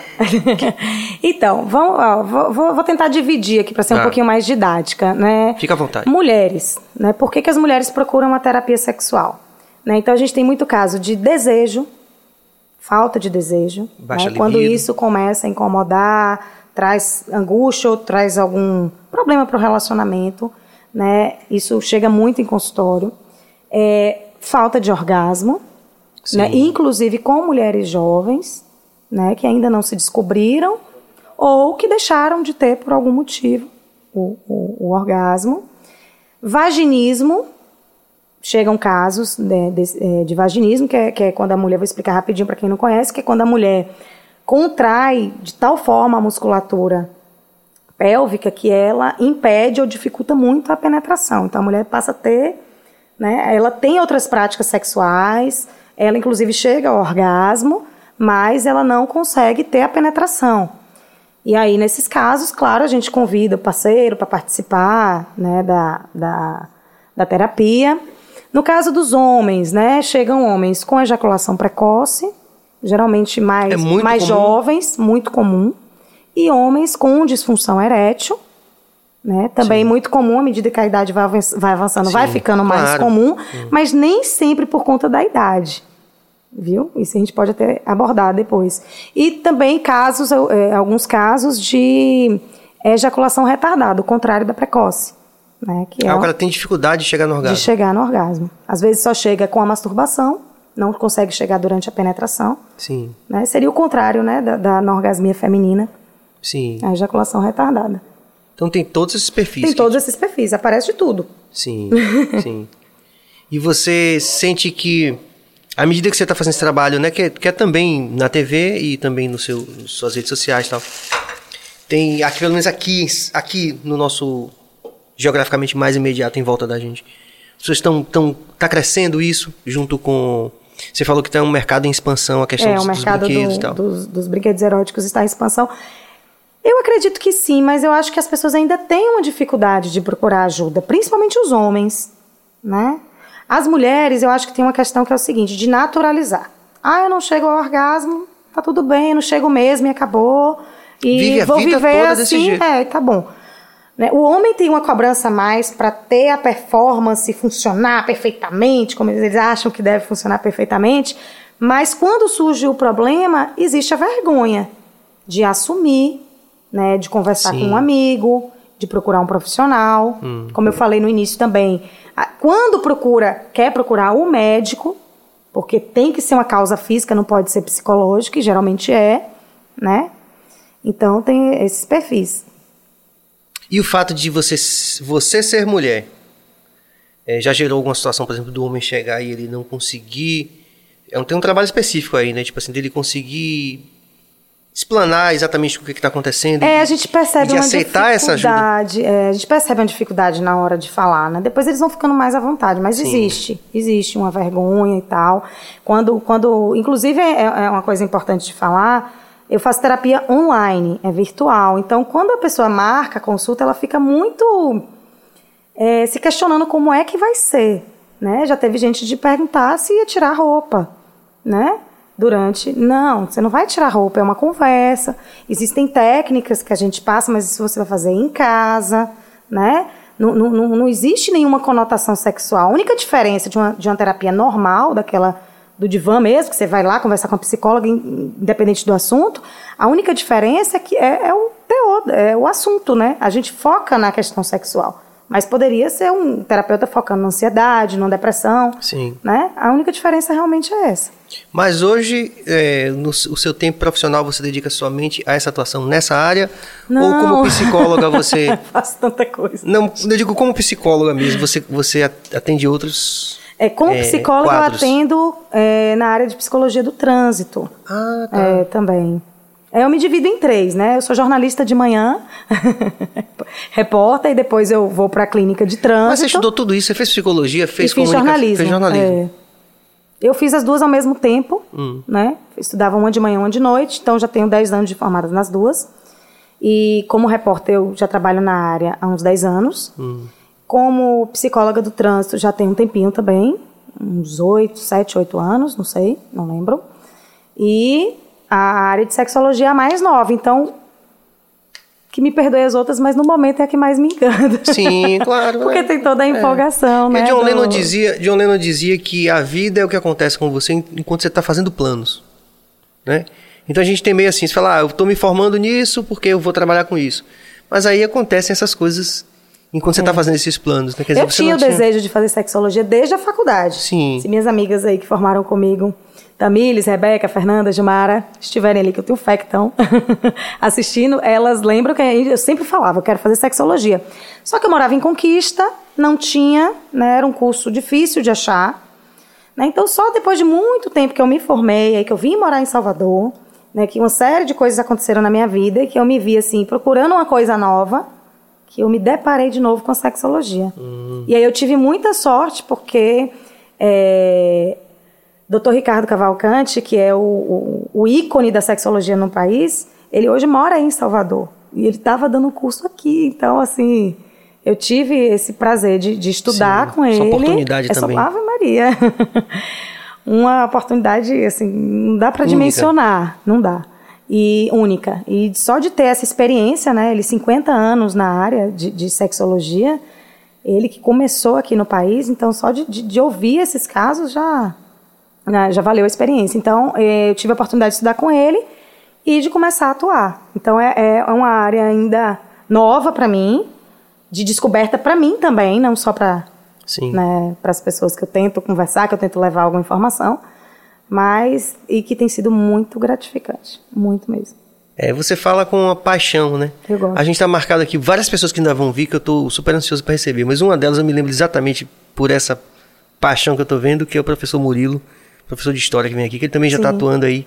E é um cara que a gente vê esse mesmo brilho no olho. Ó. E como isso é importante, né? E como é importante a gente passar isso para as pessoas.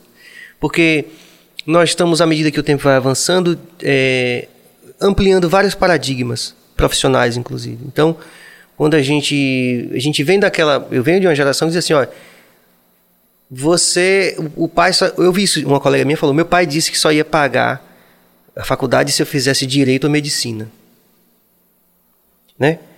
Aí tem até esse caso interessante de Guima, que é guitarrista, que ele estudou sociologia, né? Ele é sociólogo de formação. Aí uma vez ele conversando com uma, uma senhora assim, uma pessoa bem humilde. Aí, ah, mas você estudou? Eu disse, é, eu tô, fazendo, eu tô, tô estudando sociologia. Ela, mas para que serve isso? Aí disse, não tinha o que responder. Ela falou assim, não, eu vira presidente por causa de Fernando Henrique, né? Enfim, É. porque as pessoas não sabem ainda, né? Quer dizer, a gente está descobrindo e tá. E outra coisa, essa conversa, do mesmo jeito que essa conversa faltou em relação à sexualidade num tempo anterior, falta ainda essa, essa conversa dos pais dizer assim, filho, busca esse brilho nos olhos. Hum. É, eu tive essa sorte. Você teve. Tive. Você veio de Eu conquista. era indecisa. Você morou. Eu Você... era indecisa, que eu não soube escolher, isso fiz, fiz duas, né? Mas, mas minha Não, mãe mas- deu essa liberdade pra gente, de falar bem assim, faz o que você... Que bom, né? Teve uma época que eu falei, minha mãe, você errou feio, né? Porque eu tinha que escolher uma profissão que desse um pouquinho mais de dinheiro, né? eu brinco com ela, mas é isso. É, eu acho que o caminho é esse. É, eu Vá que- pelo que te faz feliz. E também, assim, o dinheiro acaba sendo uma consequência, né? Sim. Eu acredito muito nisso. E, e vejo, voltando a essa questão dos lugares onde a gente tem um índice de desenvolvimento humano apresentável, que não é o nosso caso, as pessoas já, já sacaram isso. Falou, ó, E valorizam outras profissões também, né? Por exemplo, nos Estados Unidos, o menino está estudando, o o filho de um amigo meu, chegou nos Estados Unidos, ah, tô, vou estudar álgebra. Meu filho, você, isso não, você não é dessa turma. Você é guitarrista, você toca, gosta de música. Você não é. Não, mas eu vou tentar fazer. Um avançado. Um mês depois a escola, a escola tirou. Não, olha, peraí. Porque isso também tá dando suicídio, tá dando, sabe? Várias coisas que o menino pirando lá na frente. Diz, Porra, não era isso, eu tô infeliz, eu tô fazendo algo que eu não. Então já há mais consciência nesse momento disso também, dessas escolhas profissionais. Sim. Mas você falou que você teve sorte. Sua tive, mãe. Tive, é, porque eu gosto das duas. E você nasceu em Conquista? Nasci em Conquista. Oh. Formei em Conquista. Eu só tenho quatro anos que moro aqui em Salvador. Você viveu lá a vida toda. A vida toda. Conquista é um lugar bom. Conquista é um lugar bom, eu gosto de Conquista. Eu Muito. já fui em show da Dom Negro lá em Conquista. Você foi? Sabe que nós Já fizemos fui em Itacaré também. No- nós, fomos em, nós fomos em Conquista pouquíssimas vezes, mas é impressionante. Os shows, todos que nós fizemos, os poucos, foram antológicos, por alguma razão. Uma hora dessa eu conto essa história aqui. Pergunta? Pergunta. Adriano Teixeira pergunta: opa, Por que existe tanta diferença entre desejo sexual masculino e feminino? Diga o nome dele de novo. Adriano Teixeira. Adriano Teixeira. Vamos lá. Valeu pela participação. Vocês sabem que vocês podem participar, perguntar, principalmente hoje que o assunto é tão instigante. É, hoje rende. Então, é- é- essa é uma coisa muito cultural do desejo sexual feminino e masculino, porque se você for analisar a fisiologia masculina e feminina, o funcionamento, do, os dois têm o mesmo potencial, o homem e a mulher. A diferença está naquilo que a gente já falou aqui, da cultura, da criação e tal. Inclusive, Serginho, a mulher tem é, mais vantagens em relação ao homem. Tô, né? Estou super atento. Tem mais vantagem. Atenção. Então, se esse desejo for estimulado, se esse desejo for estimulado, eu acho que os homens, alguns têm até medo disso. Esse machismo não deve ser à toa, não. Sim. Porque a mulher, é, o homem, quando ele chega ao orgasmo, ele precisa de um tempo, né? É, ele verdade. precisa, ele perde a ereção, então ele precisa descansar, até o corpo dele voltar a ser estimulado de novo para ter uma nova Sim. relação sexual. A mulher não tem isso. Né? A mulher, se ela continuar sendo estimulada, ela pode ter vários orgasmos. Em sequência. Então, é isso. Se esse desejo dessa mulher for estimulado, gente, não tem limite não, tá? Ao Sim. céu. O céu é o limite. Sério. Quer dizer, depois que agora Eu tem super tudo. Hum. defendo isso, porque se a mulher se descobrir... Não, tô dizendo agora, eu só queria, eu só queria é, acrescentar que depois que dessa recente é, esse recente advento aí do turista espacial, o céu já não é mais limite, né? A gente já pode. Pronto, então... Vamos lá? A minha pergunta é se você faz consultação individual, casal, se, se, se rola consulta com casal também. Rola com casal também, individual, casal. Quando o problema tá no relacionamento, não é a questão sexual, aí a gente orienta passar por um terapeuta de casal primeiro Sim. e depois, se for necessário, tratar a questão sexual. Mas se o problema for sexual, a gente atende sim o casal. E às vezes precisa atender separado, para ouvir um lado, ouvir o outro, às Sim. vezes atende junto, né? Tem toda ah, ah, uma técnica e vai também de cada caso, né? Vamos lá, Bill. Importantíssimo falar sobre abuso sexual com as crianças, é, orientá-las desde pequena, e isso faz toda a diferença. Só tocar um, sobre A Andréa Sobral, né? Faz esses comentários, se, caso, caso as pessoas não tenham ouvido, mas sobre ela, ela relata essa importância, né? Ela endossa essa importância de falar sobre o abuso sexual, né, das crianças e tal. E que é um problema terrível, né? Terrível. dizer, mas aí eu vou e volto, essa coisa quando eu falei em Foucault, a, a, a invenção da infância também é relativamente recente, como conceito, né? Quando a gente pensa na Declaração dos Direitos das Crianças e Adolescentes, ainda é, em termos históricos, ainda é muito, Recente. é um olhar muito recente. Piaget é muito recente, né? Poxa, fazia tempo. não é? Deu saudade da faculdade. Pois é, não dá, não dá. E é interessante no meu caso porque eu não sou dessa área, né? Mas assim, eu, como eu fui tradutor durante muitos anos, tudo que aparecia de, Ah, teve de acesso a qualquer muita coisa. É, porque ainda é algo que ainda o nosso o mercado ainda tem muito pouca gente, né? Então você tem que pegar medicina, aí daqui a pouco você está com um, um tema sobre qualquer outra área do conhecimento. Então, eu tive sorte porque eu trabalhei com com várias áreas do conhecimento que foram naturalmente me, me causando uma uma Uma visão mais ampla. né? é, porque você, o, o cargo de tradutor é técnico, você só tem que. Enfim, existe uma técnica para isso. Mas você lê, né? E quem lê, se lê. Sim. Né? E você acaba eh, sendo, de certa forma, por falta de outra palavra melhor, contaminado por esse conhecimento, né? Diga, Hugo. Nesse período de pandemia, como que está sendo o atendimento? É, você sentiu que, que houve uma procura maior pelo fato de casal estar mais próximo o dia todo e tal? Hum. O que está acontecendo? Muito bom isso. É. Mas a pergunta é sua.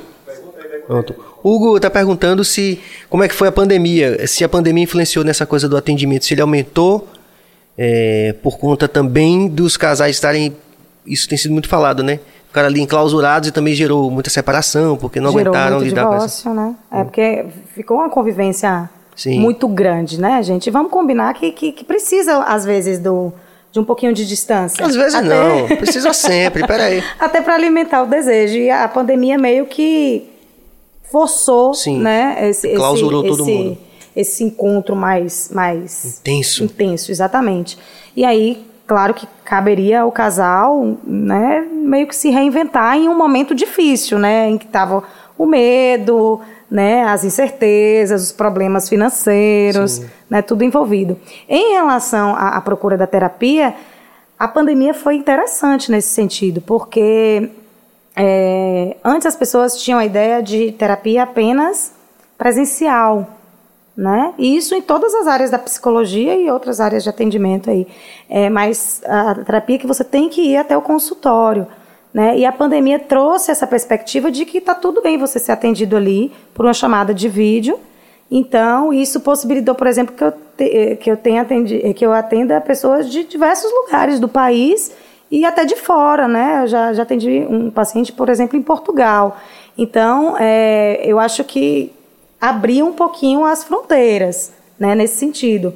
Agora, é, ainda carece de, de, de mais é, conhecimento das pessoas acerca dessa área de atuação, né?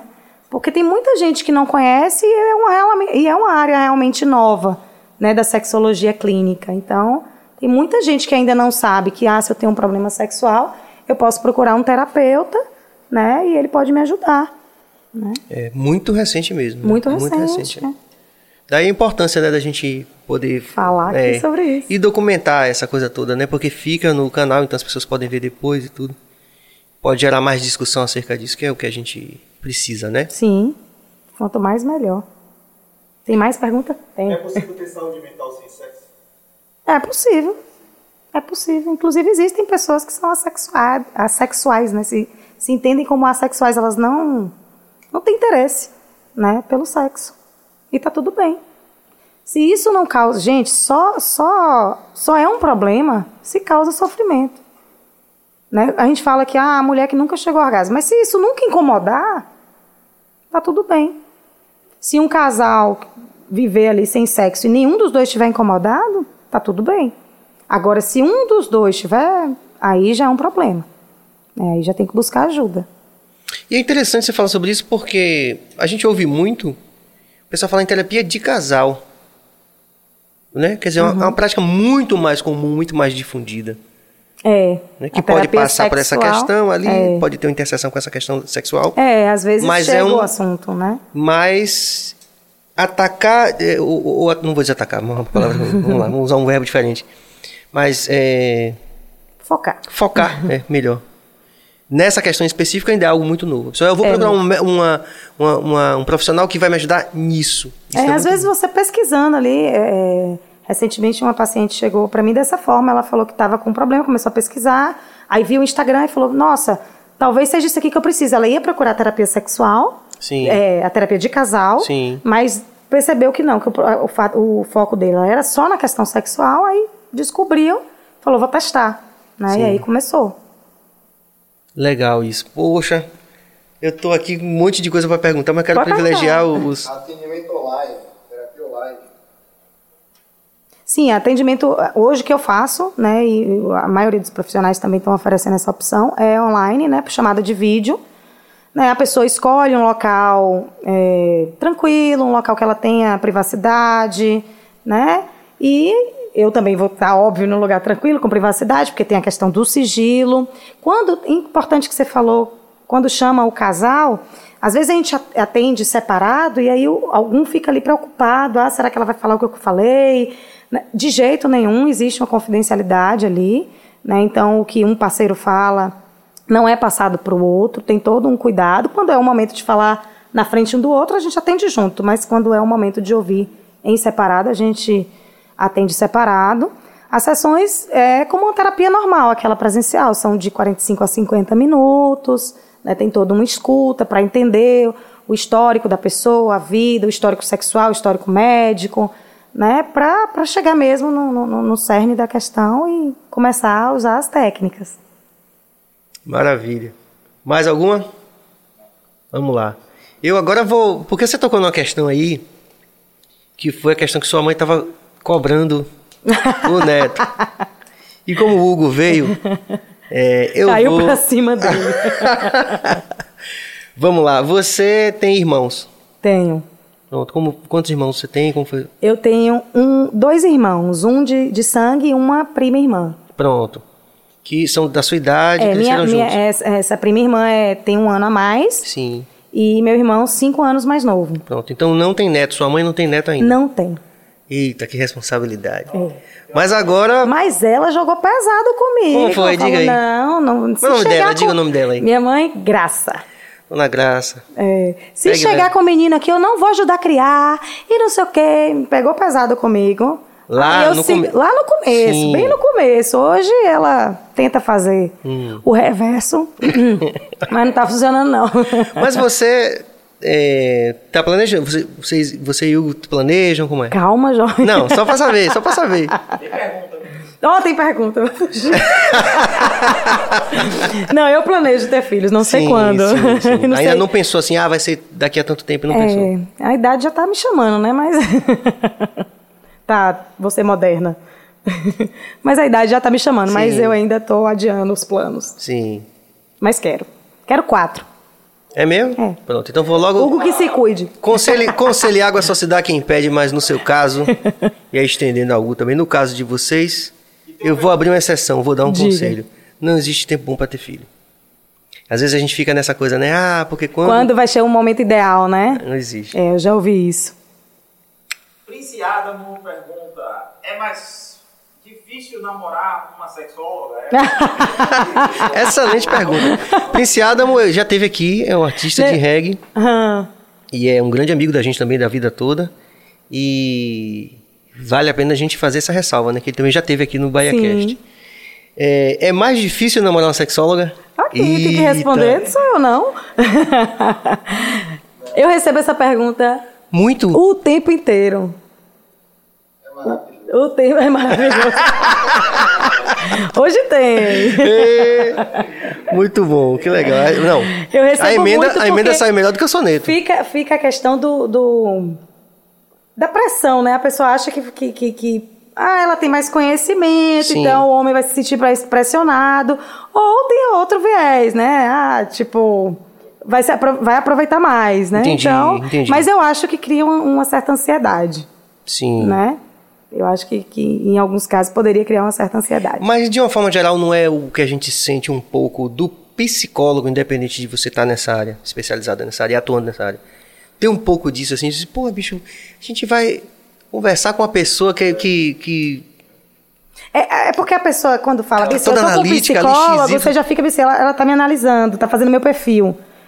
Hum, eu, pelo Você menos, consegue? como psicóloga, eu não, não, não vivo nessa função, não. Pode ser que algum comportamento ou outro você observe e tal, mas tá ali, beleza.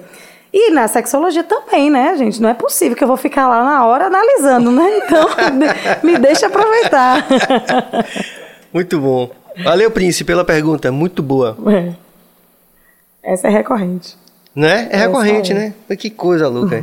é, é a gente que tem essas profissões que são aos olhos, vamos dizer assim, da de uma normalidade, por falta de outra palavra, né? Pessoas que têm profissões mais tradicionais. Então você por estar ali na frente das câmeras, ser jornalista, né?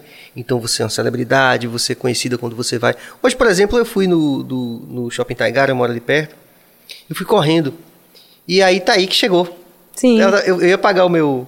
Eu, mas eu não falei com ela, que eu vi que ela tava com pressa, eu também tava correndo, tinha que pegar minha filha na escola. Aí eu falei, ó, eu sei que tá aí que tem a vida também muito. E deve ser um assédio completo. Eu acabei não, nem falando com ela assim. Mas é uma essa querida. parte é gostosa. É, É, tá aí que é uma é querida. querida. Mas essa E- parte também é gostosa, né? Sim, mas tem um eu não pouco. digo do- celebridade, acho muito. Não, mas em alguma medida, né? De É, A a Z. Mas assim. De às vezes-. Às vezes as pessoas reconhecem, né? Guardando, né, as proporções. Sim. E é legal, é, na verdade é um reconhecimento também, Sim, né? Mas eu digo no sentido de que elas acham que a gente tem uma vida diferente de É. todo mundo, em alguma medida, em algum aspecto. Assim, tá? A gente passa um pouco por isso, por ser artista, por ser figura pública, né? Por Sim. ser jornalista e tal. Tem um pouco disso. Mas na verdade é tudo É, igual. tudo igual, é verdade. Como o filme O Divan, que é a, a mulher psicóloga, trata de casais, mas em casa. em casa, o pau quebrando. Pois é. Casa de Ferreiro. Espeto de pau. Espeto de pau. É isso aí, minha gente. Pô, tá sendo muito legal aqui o nosso, nosso Bahia Cast, de, essa edição aqui. É, também pela presença de Hugo aqui, ficamos muito fortalecidos, porque ele já foi é, convidado aqui, já fez uma excelente participação. A gente ficou muito feliz de tê-lo de volta aqui, nessa resenha aqui, que envolve também os bastidores e tal. É, Mayara, é, olha aí para as pessoas e diga onde é que as pessoas te acham. Ah, legal. Meu Instagram, Maiara Magalhães Sexologia. Né, lá tem o link também para o caso de, de, de, de querer consultas. E lá eu estou sempre conversando com as pessoas na medida que eu posso, respondendo algumas dúvidas, né? Posto alguns temas, coloco algumas enquetes e é legal essa, esse diálogo aí com o pessoal, que me desperta também às vezes algum tema que eu não pensei em abordar, né? E aí a gente vai tentando tirar dúvida, a experiência que, eles, que as pessoas me trazem também é bem é bem legal, me enriquece, né, como profissional, como pessoa. Então, Maiara Magalhães, Sexologia. Maravilha. E para a gente é, sacramentar, né, fechar com chave de ouro aqui, eu queria que você olhasse aí para essa câmera aí, que, que, você tem tanta intimidade na vida, né? Quase não olhei hoje. E você, tá vendo? Tipo assim, né? nem, nem tchum. E deixasse uma mensagem, né? Assim, que, que pudesse é, sintetizar essa sua atuação, esse brilho no olho, essa coisa legal que você está fazendo de que passa pelo empoderamento, por uma mudança de, de visão da mulher sobre si mesma e, e da sociedade sobre a mulher. Olha ali, diga ali uma coisa sintética que incentive as pessoas a continuarem buscando esse conhecimento nessa área. É, é o que a gente falou, conhecimento é liberdade, né? Conhecimento elimina tabus, mitos, permite uma sexualidade mais positiva, mais tranquila. E em relação às mulheres, é a descoberta, a autodescoberta. A mulher precisa se descobrir, precisa conhecer seu corpo, precisa mostrar para sua parceria como é que ela gosta de ser tocada, como é que ela chega ao prazer.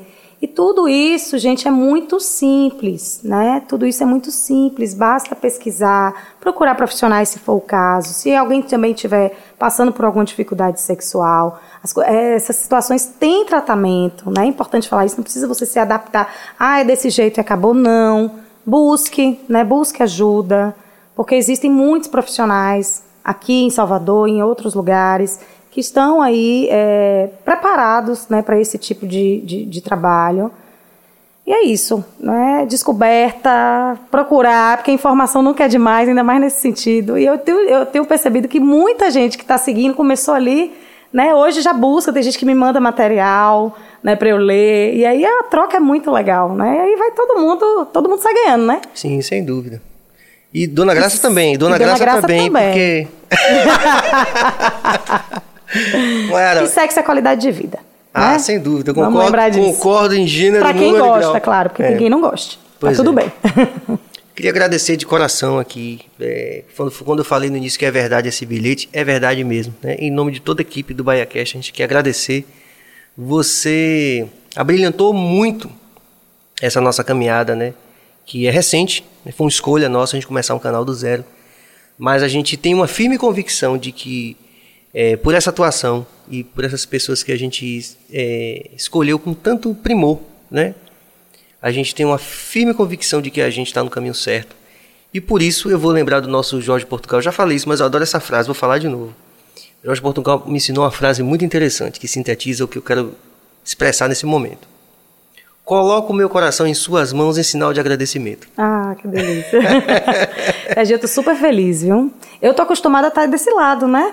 Né, a entrevistar. E eu tô acostumada a estar desse fiquei, Eu fiquei um pouco assim tensa, eu falei, Jesus, vamos lá, né? Mas foi muito gostoso. Eu adoro falar sobre esse assunto. Fiquei muito feliz de participar, muito honrada com essa com esse convite, com essa entrevista. E me chame mais vezes. Hein? Pronto. eu tenho certeza que vai bombar de pedido. Quando chegar os Pronto. Ah, boa. Já então, temos esse gancho. Pessoal, eu vou lembrar da Love então, tá? www.love.com.br. Esses produtos que eu mostrei aqui estão lá disponíveis. Tem o blog lá do bem-estar que falam de vários assuntos, né? Muitos assuntos pertinentes. Eu tenho certeza que você vai visitar e você vai gostar. Vários desses assuntos que a gente trouxe aqui hoje e eles mandaram produtos para vocês, então, mas infelizmente o correio não me ajudou. Já está marcado, assim que tá chegar tá a gente vai marcar outra data aqui. O prazer será nosso com certeza. Obrigada, Serginho. Obrigada, meninos. É isso aí, rapaziada. Esse foi o BaiaCast de hoje. Amanhã a gente tem o cantor e compositor Beto Márcio também, doutor em Química também. Eita. Cara retado, tem história de vida interessante. Uma atuação aqui é, no cenário artístico relevante é, colega de composição de Cleito, lá de Cleito e Cledi, de nomes importantes também. E vai contar muita história interessante também. Muito bom. Na quinta a gente vai ter Diego Lugo, também vai falar sobre o mercado financeiro e sobre a história de vida dele, que também é algo de cinema. Vamos até que lutar por esse roteiro aí para poder ver quem vai fazer esse roteiro primeiro. Então, em nome de toda a equipe do Bahia Cast, que é Walterson Cabeça na técnica, Bio na produção, agitos gerais e bisbilhotices eventuais da vida pessoal alheia. Para fins de comercialização no podcast. E além de mim aqui na frente das câmeras, a gente agradece e é isso aí. É... Acompanhe a gente também no Instagram, no BahiaCast Instagram. E é isso, você pode dar like aqui, você pode comentar e você pode também se inscrever no canal para fazer o algoritmo gostar mais da gente. Paz e luz. Valeu!